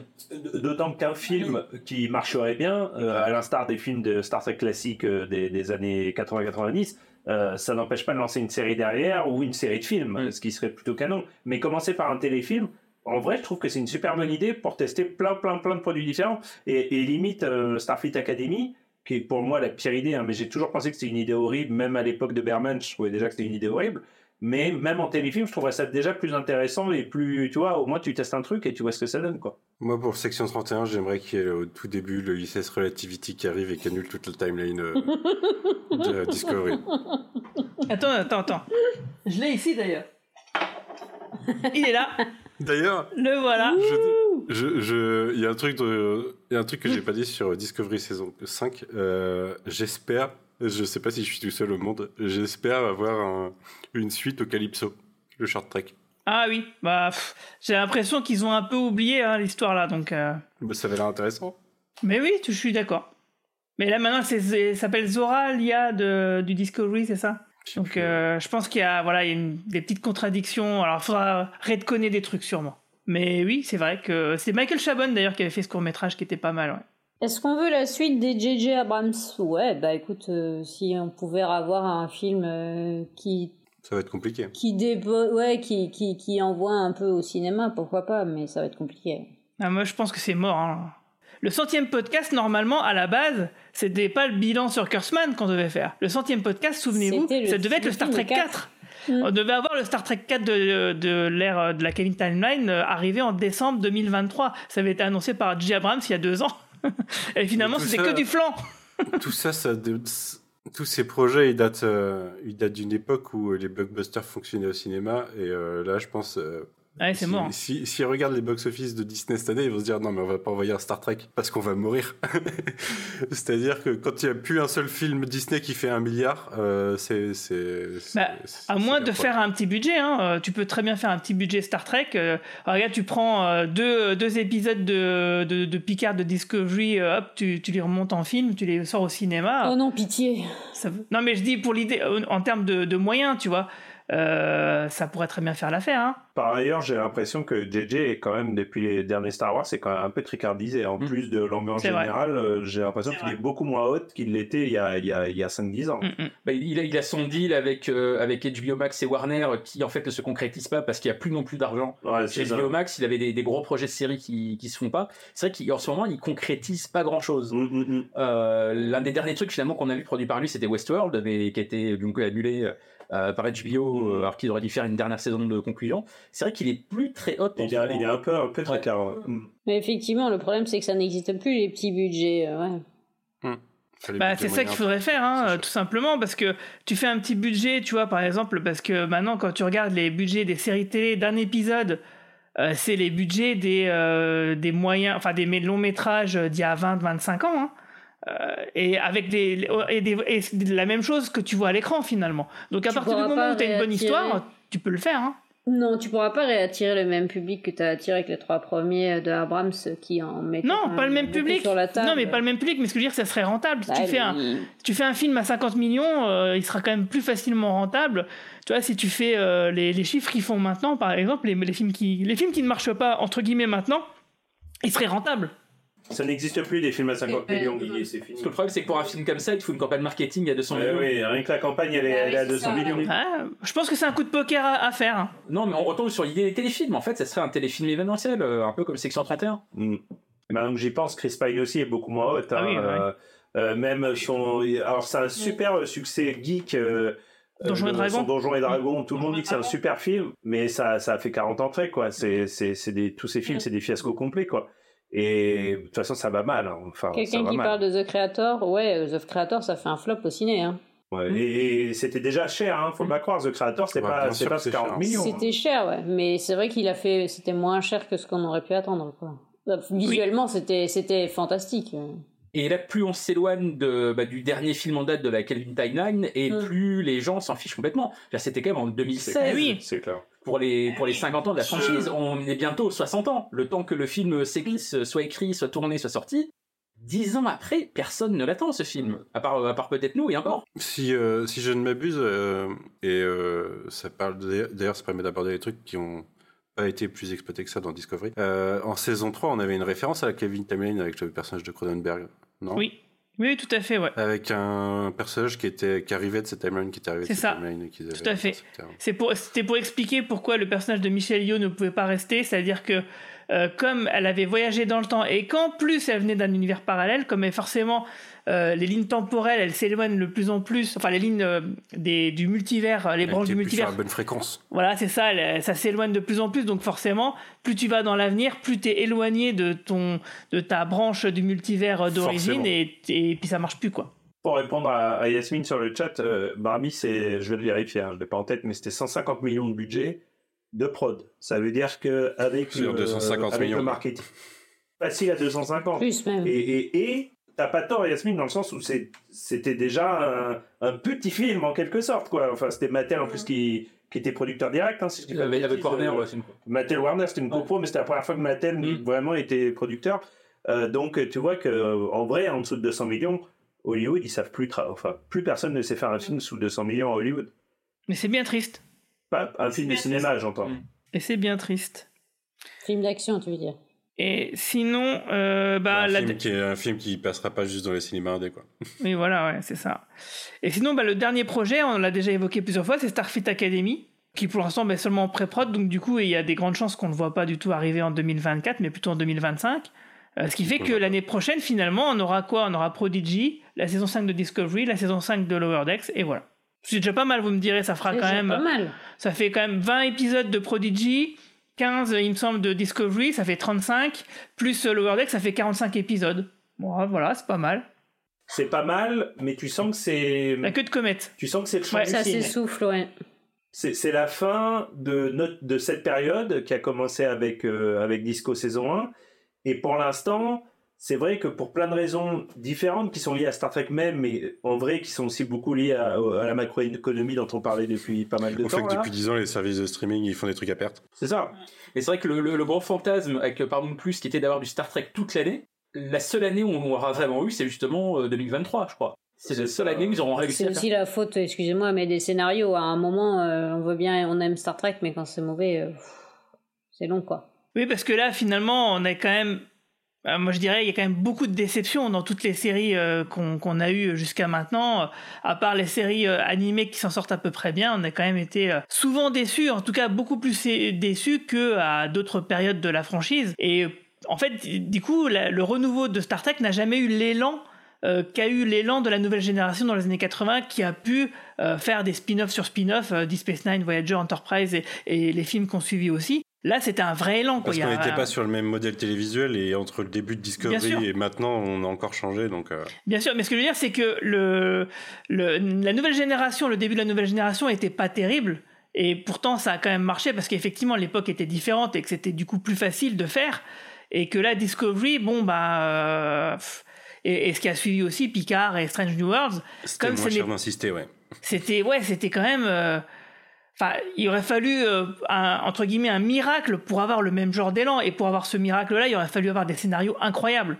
Et c'est pas ce qu'on a eu et c'est dommage parce que c'est quand même ce qui manque le plus à ces séries récentes et c'est vraiment dommage Ouais, juste, moi je trouve qu'il y a quand même eu un bel élan. Je dirais, beaucoup de choses qui sont sorties. euh, Oui, c'est sorti, mais c'est pas. Je veux dire, les depuis, gens euh, sont pas restés. Ça les Ah a oui, pas rendus fans. J'avais pas compris ça. Ok. Tu vois, par exemple, euh, oui, c'est dans le sens où, par exemple, je me souviens que Discovery, il y a plein de gens, effectivement, quand c'était sur Netflix ou plutôt TV, qu'on regardait. Mais pour autant, est-ce qu'ils ont acheté les, les, les DVD, les Blu-ray, comme moi j'ai acheté euh, la nouvelle génération dans les années 90 Non. Est-ce qu'ils attendent cette, cette saison 5 Non, ils l'ont oublié. Ils, sont, ils ont consommé. C'est ça aussi le grand problème des plateformes de streaming, c'est qu'il y a beaucoup de séries récentes euh, qui sont arrivées.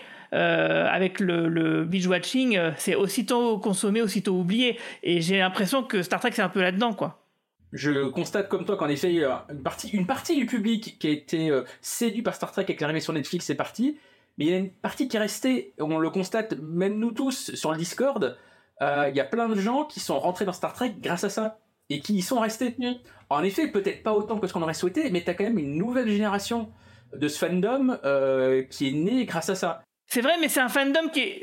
C'est un fandom qui est tout petit euh, si tu le compares par exemple au fandom de Star Trek SG1 euh, et du coup moi j'ai l'impression que c'est c'est SG1 c'était- sur M600 oui mais tu vois c'est pour te dire c'est pour te dire que malgré tout ça reste conf- ça reste confidentiel finalement tu vois Mais par rapport au fandom euh, qui, avant Disco, il était quasiment inexistant en France. Il y a eu- il y, a eu un, un relatif fandom avec la 5 et Kenan Jimmy, euh, qui ensuite a complètement disparu, euh, voilà, qui était déjà microscopique, mais qui, s'est complètement évaporé dans la nature. Et t'as eu toute une nouvelle génération, chez la plupart, je pense, enfin, je sais pas si c'est la plupart, mais t'as beaucoup de gens dans, dans les gens dont on parle, qu'on a croisés euh, dans, dans les événements IRL, il y en a beaucoup qui nous disent, bah ouais, moi j'ai découvert grâce à Netflix, grâce à Disco, etc. Donc euh, ri- rien que pour ça, ça a eu quand même un effet. Et, et j'aimerais, il y a un truc que j'essaie de dire depuis un petit moment. Excuse-moi, mais qui est totalement lié, totalement lié, c'est qu'il y a, on a parlé du phénomène économique, on a parlé du phénomène Star Trek. Pour moi, il y a aussi un troisième phénomène qui est, qui est à prendre en compte en ce moment, qui est le phénomène de la franchise fatigue. C'est-à-dire que les gens en ont marre des franchises, d'une manière générale. Et ça, tu le ressens across, vraiment, à travers tout le paysage audiovisuel. Euh, euh, les gens en ont marre de Star Wars, les gens en ont marre de Marvel, les gens en Ils en ont J'allais marre dire, on en marre de DC, mais en fait, ils en ont jamais eu, ils en ont jamais rien à foutre de DC, euh, etc. Et Star Trek rentre dans ce bain, c'est-à-dire qu'une série qui a, finalement, on a eu plus de séries Star Trek en euh, 5 ans qu'on en avait eu pratiquement depuis le début de la franchise dans les années 60, euh, fin des années 60, euh, euh, et on en a bouffé, toujours du très bon. Donc c'est vrai qu'on a, euh, on, a- blockbusterisé, on a popcornisé les franchises, que ça soit Star Wars, Star Trek, euh, Marvel, etc. Et ça a marché un temps. Alors Star Trek, comme d'habitude, Star Trek c'est toujours un peu, ça a moins marché que les autres, mais ça marchait un peu, mais machin. Mais Marvel a très très bien marché, par exemple. Star Wars a pendant un temps assez court très bien marché. Et là on voit quand même que tout ce modèle, tout le modèle, hein, j'insiste, il n'y a pas de contre-exemple. Bah si, est en train il y a de un contre- s'effondrer. il y a un contre-exemple qui semble émerger c'est Doctor Who par exemple Oh non, mais non. non, non, pas du tout. Non euh, Bah, je sais pas, les, les- je lisais que les audiences étaient, euh, étaient fantastiques pour le 60e anniversaire, etc. Ouais, mais il n'y a pas David Tennant hein, dans Star Trek, les gars. Il y aurait David Tennant, euh, ce serait pareil. hein. J'ai- J'aime beaucoup Doctor Who, mais c'est pas, on est, on on n'est pas dans le même. euh, Non mais les audiences en question dont tu parles, Guigui, c'est en Grande-Bretagne. Dans... On ne peut pas comparer ce qui se passe en Grande-Bretagne sur Doctor Who et ce qui se passe dans le reste du monde. D'accord.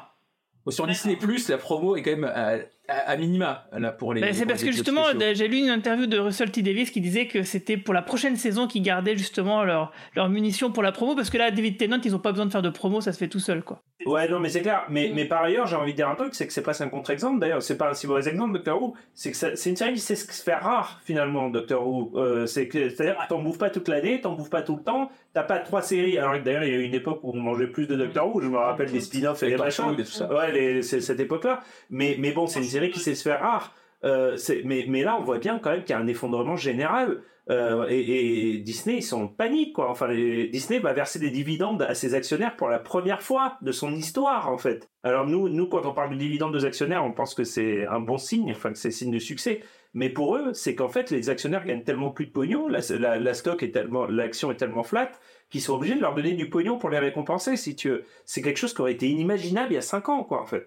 On est vraiment dans un système qui est en train de s'effondrer. Et le système des franchises est au cœur de cet effondrement. Si on comprend pas ça, on comprend pas ce qui se passe à Hollywood en ce moment. T'as bien déprimé tout le monde. Ouais, là, Pour rigoler un peu, Yasmine propose un crossover Star Trek SG1. Mais est-ce que c'est vraiment déprimant? Parce que vous, vous en, enfin, vous, vous, en, vous êtes content de cette période qu'on a mangé de, de franchise? Vous avez pas envie de voir des nouveautés, quoi? Enfin, moi, je suis content que ça s'effondre un petit si. peu. Moi, j'en ai marre des franchises. Le, le problème, c'est pas les franchises en soi, c'est ce qu'ils ils font des franchises. C'est ça, c'est l'écriture, produits, euh, quoi. C'est ça. Des produits de plus en plus formatés, de plus moins en moins euh, intéressants, en fait. Donc forcément, euh, forcément, ça s'effondre. Il y a toujours moyen de faire quelque chose d'intéressant. Comme dans les comics, il y a toujours moyen de sortir un comics intéressant sur un personnage qui a, qui a 60 ans d'histoire, tu vois. Je suis d'accord, mais je pense que dans le- l'audiovisuel, la quantité compte aussi. C'est-à-dire que, au même titre que les westerns dans les années 50, 60, La surproduction, 60, je suis d'accord par contre. hein. La fatigue de la surproduction, euh, ouais. Genre la, fl- la flemme de mater tous les Star Wars et tous les Marvel, en vrai. C'est... Mm, C'est vrai. Et surtout, bah, c'est ça, ils ont besoin de beaucoup de production parce que c'est euh, des plateformes de streaming qui ont besoin de catalogues qui soient remplis, etc. Donc c'est vrai que c'est une logique euh, inhérente à ça. Et Après, que je, je euh, tiens à, revenir sur le discours de Romain et, et dire que c'est pas quelque chose d'inattendu. C'est quelque chose de d'inhérent à la politique euh, économique qui a été menée, qui est une politique de on produit sans on produit en faisant en accumulant les dettes et pour accumuler du succès le temps que ça marche et c'est un pari sur peut-être qu'on sera les seuls. Sauf que tout le monde est là en fait. Tout le monde est là tout le monde a des utilisateurs qui payent cher et qu'on en a marre de payer cher. Tout le monde sort des trucs tout le temps. Et, euh, et personne gagne de l'argent. Et, du coup comme personne gagne de l'argent c'est normal qu'au bout d'un moment ça s'effondre. La vitesse de l'effondrement de Marvel sur 2023, je pense qu'elle est un peu inattendue quand même. Je pense que personne pensait que ça irait assez vite. Euh, le- les, les résultats de The Marvel, c'est Je tout. pense que c'est un vachement gros manque de recul de se dire que ça allait pas s'effondrer alors que les années d'avant, les gens, ils en avaient marre déjà. Ils, ils critiquaient la production, ils critiquaient les effets spéciaux et 2023 a dit on va faire pire. 2022 a fait quelque chose de- d'incroyable et 2023 a fait on va faire pire. Euh, Il y a Good Night, vous allez trouver ça un chef-d'œuvre à côté d'autres choses. Et, euh, et en effet, euh, et- et- enfin, c'est normal en fait. Enfin, moi, ça m'étonne pas.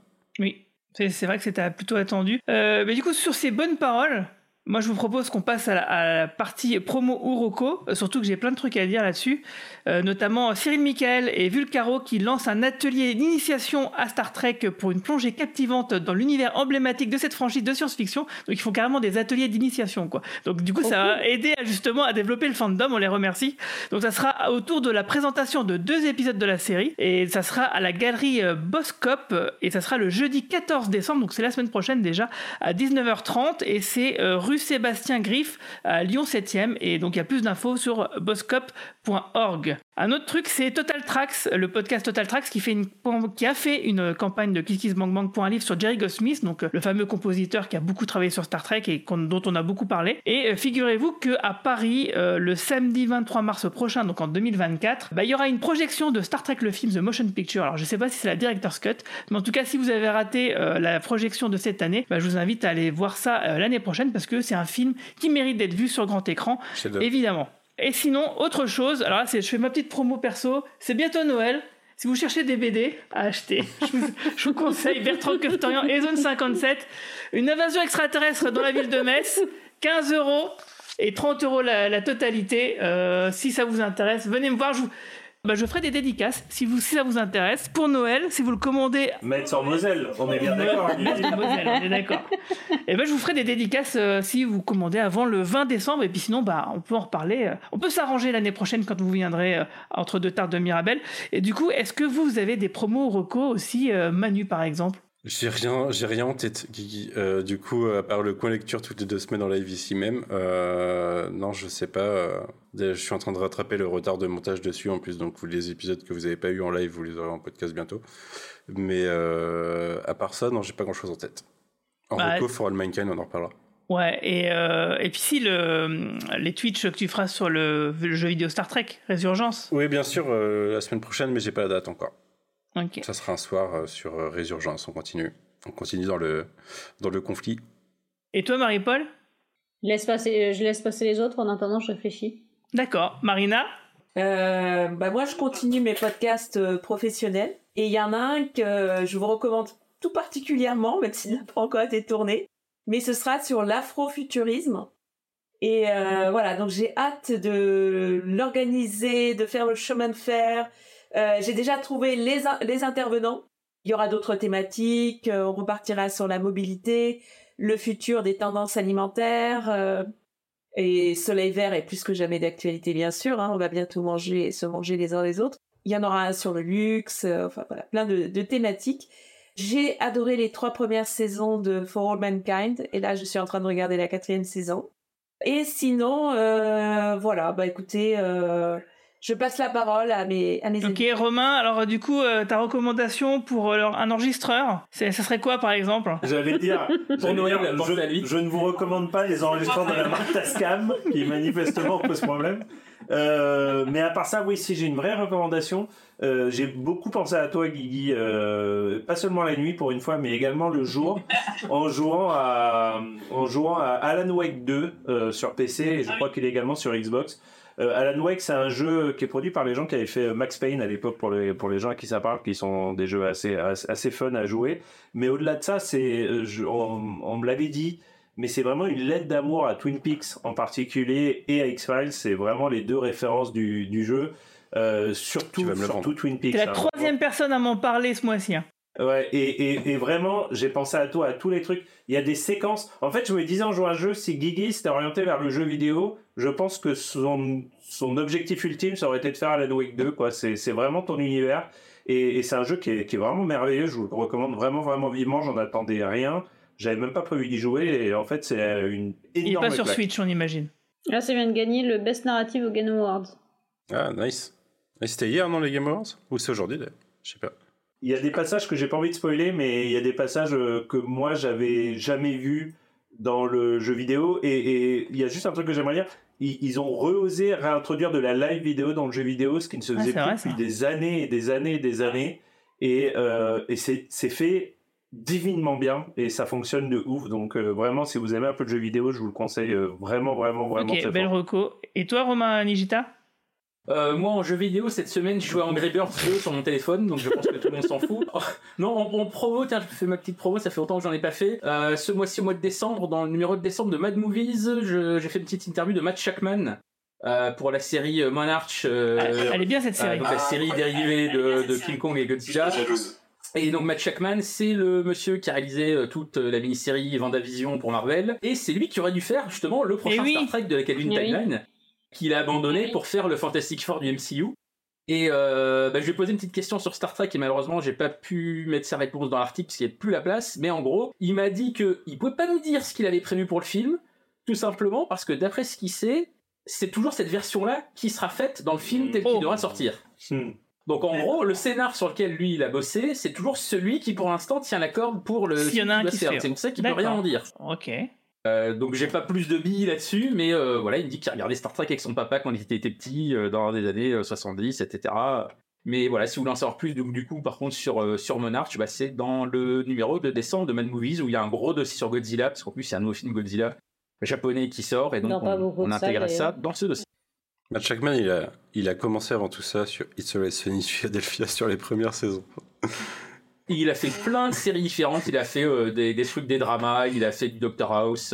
Il a fait du Game of Thrones. Et à la base, il vient du théâtre. Et d'ailleurs, moi, Marocco, c'était justement Monarch, euh, la saison 1 sur Apple TV, parce que j'aime vraiment beaucoup. euh, je suis pas un grand fan des films Godzilla, Kong, tout ça qui sont sortis, même si ça se passe visiblement, d'après ce que j'ai compris, dans le même univers. Mais la série en elle-même, elle est plutôt vraiment très très cool. Quoi. Et Je toi, que le premier et c'était vachement mieux que ce que je m'attendais. Est-ce que vous pouvez ne pas trop en parler parce que je l'ai pas vu et je, je n'ai rien. Ah bah j'ai fini, pour- c'est bon, j'ai juste dit que c'était bien.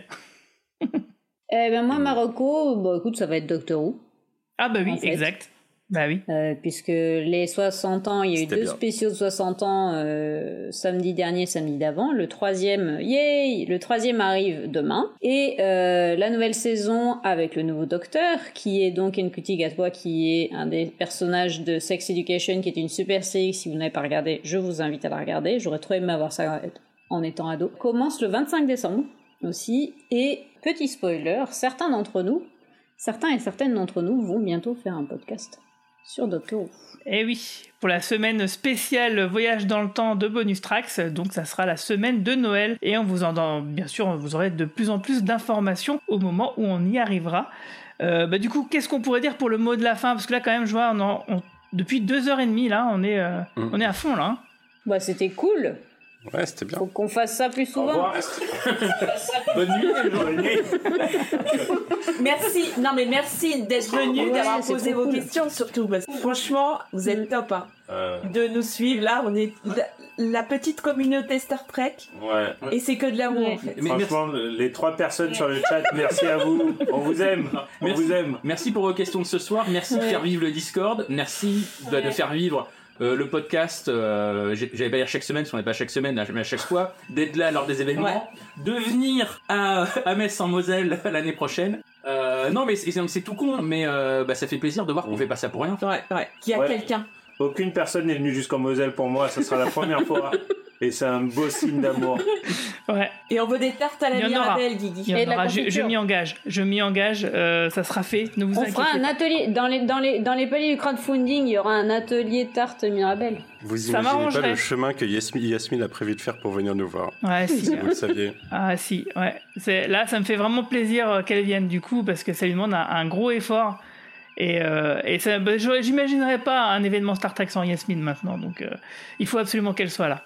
Mais oui. Oh, c'est mignon ça. Et euh, qu'est-ce que je voulais dire d'autre? Merci aussi à vous, euh, à vous cinq, euh, pour les efforts pour faire ce live Twitch. Parce que bah c'était quand même un, un petit effort, hein, un peu tout le monde euh, pour s'organiser. N'est-ce pas, pour Romain tout- Les efforts techniques. Voilà. Mais bon, voilà. Tout le, monde- tout le monde n'a pas été. euh, voilà. Je n'ai plus internet. euh, je n'ai plus internet jusqu'à la fin du mois euh, grâce à ce Twitch. hein. Putain, désolé Marie-Paul, vraiment. Mais non, c'était trop bien. En tout cas, voilà, bah, on vous remercie. euh, Merci à tout le monde. donc. tous et toutes. Guigui, fallait appuyer. fallait appuyer sur le bouton rec en rouge. Bouton rouge, Régis. Le bouton rouge. Ah, mais je savais pas. Romain, modeur de son mais oui, c'est de l'anglais. Merci à toutes et tous de nous avoir suivis. Mettez-nous des commentaires sur les applications de podcast, 5 étoiles, tout ça, vous savez. Euh, vous pouvez nous retrouver sur Discord, sur euh, Blue Sky, sur euh, Facebook, etc. Et sur notre site podcast.lecadrepop.fr. Et ce, ce live sera en replay sur YouTube bientôt, pendant les vacances de Noël. Je vais bosser dessus, essayer d'a- d'améliorer le son des Romains et de Marina. Je vais essayer, je vais tout faire pour. Et puis, et puis voilà, mais sur ce, longue vie et prospérité. Et salut tout le monde. Salut. Au revoir. Salut. Ciao.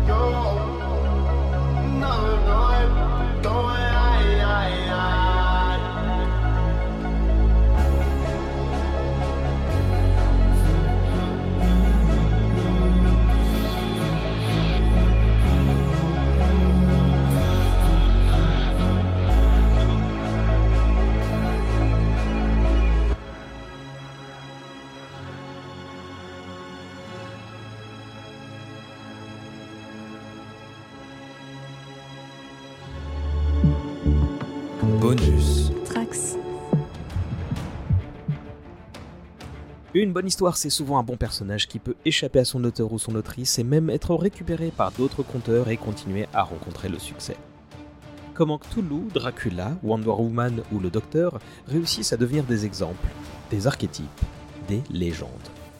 Ce sont à toutes ces questions et bien d'autres qu'on essaie de répondre dans le podcast Au Panthéon des légendes. Avec une équipe d'experts différente à chaque numéro, on décortique l'histoire éditoriale de chacun de ces personnages fictifs ou inspirés de faits réels pour tenter d'expliquer le mythe qui les entoure. Cléopâtre, Gérald de Rive, Morgane Lafay, Elric de Meldibonnet, toutes et tous ont ou auront leur place. Rendez-vous très bientôt au Panthéon des légendes, une émission disponible sur le flux Dommage collatéral, un podcast du label Bonus.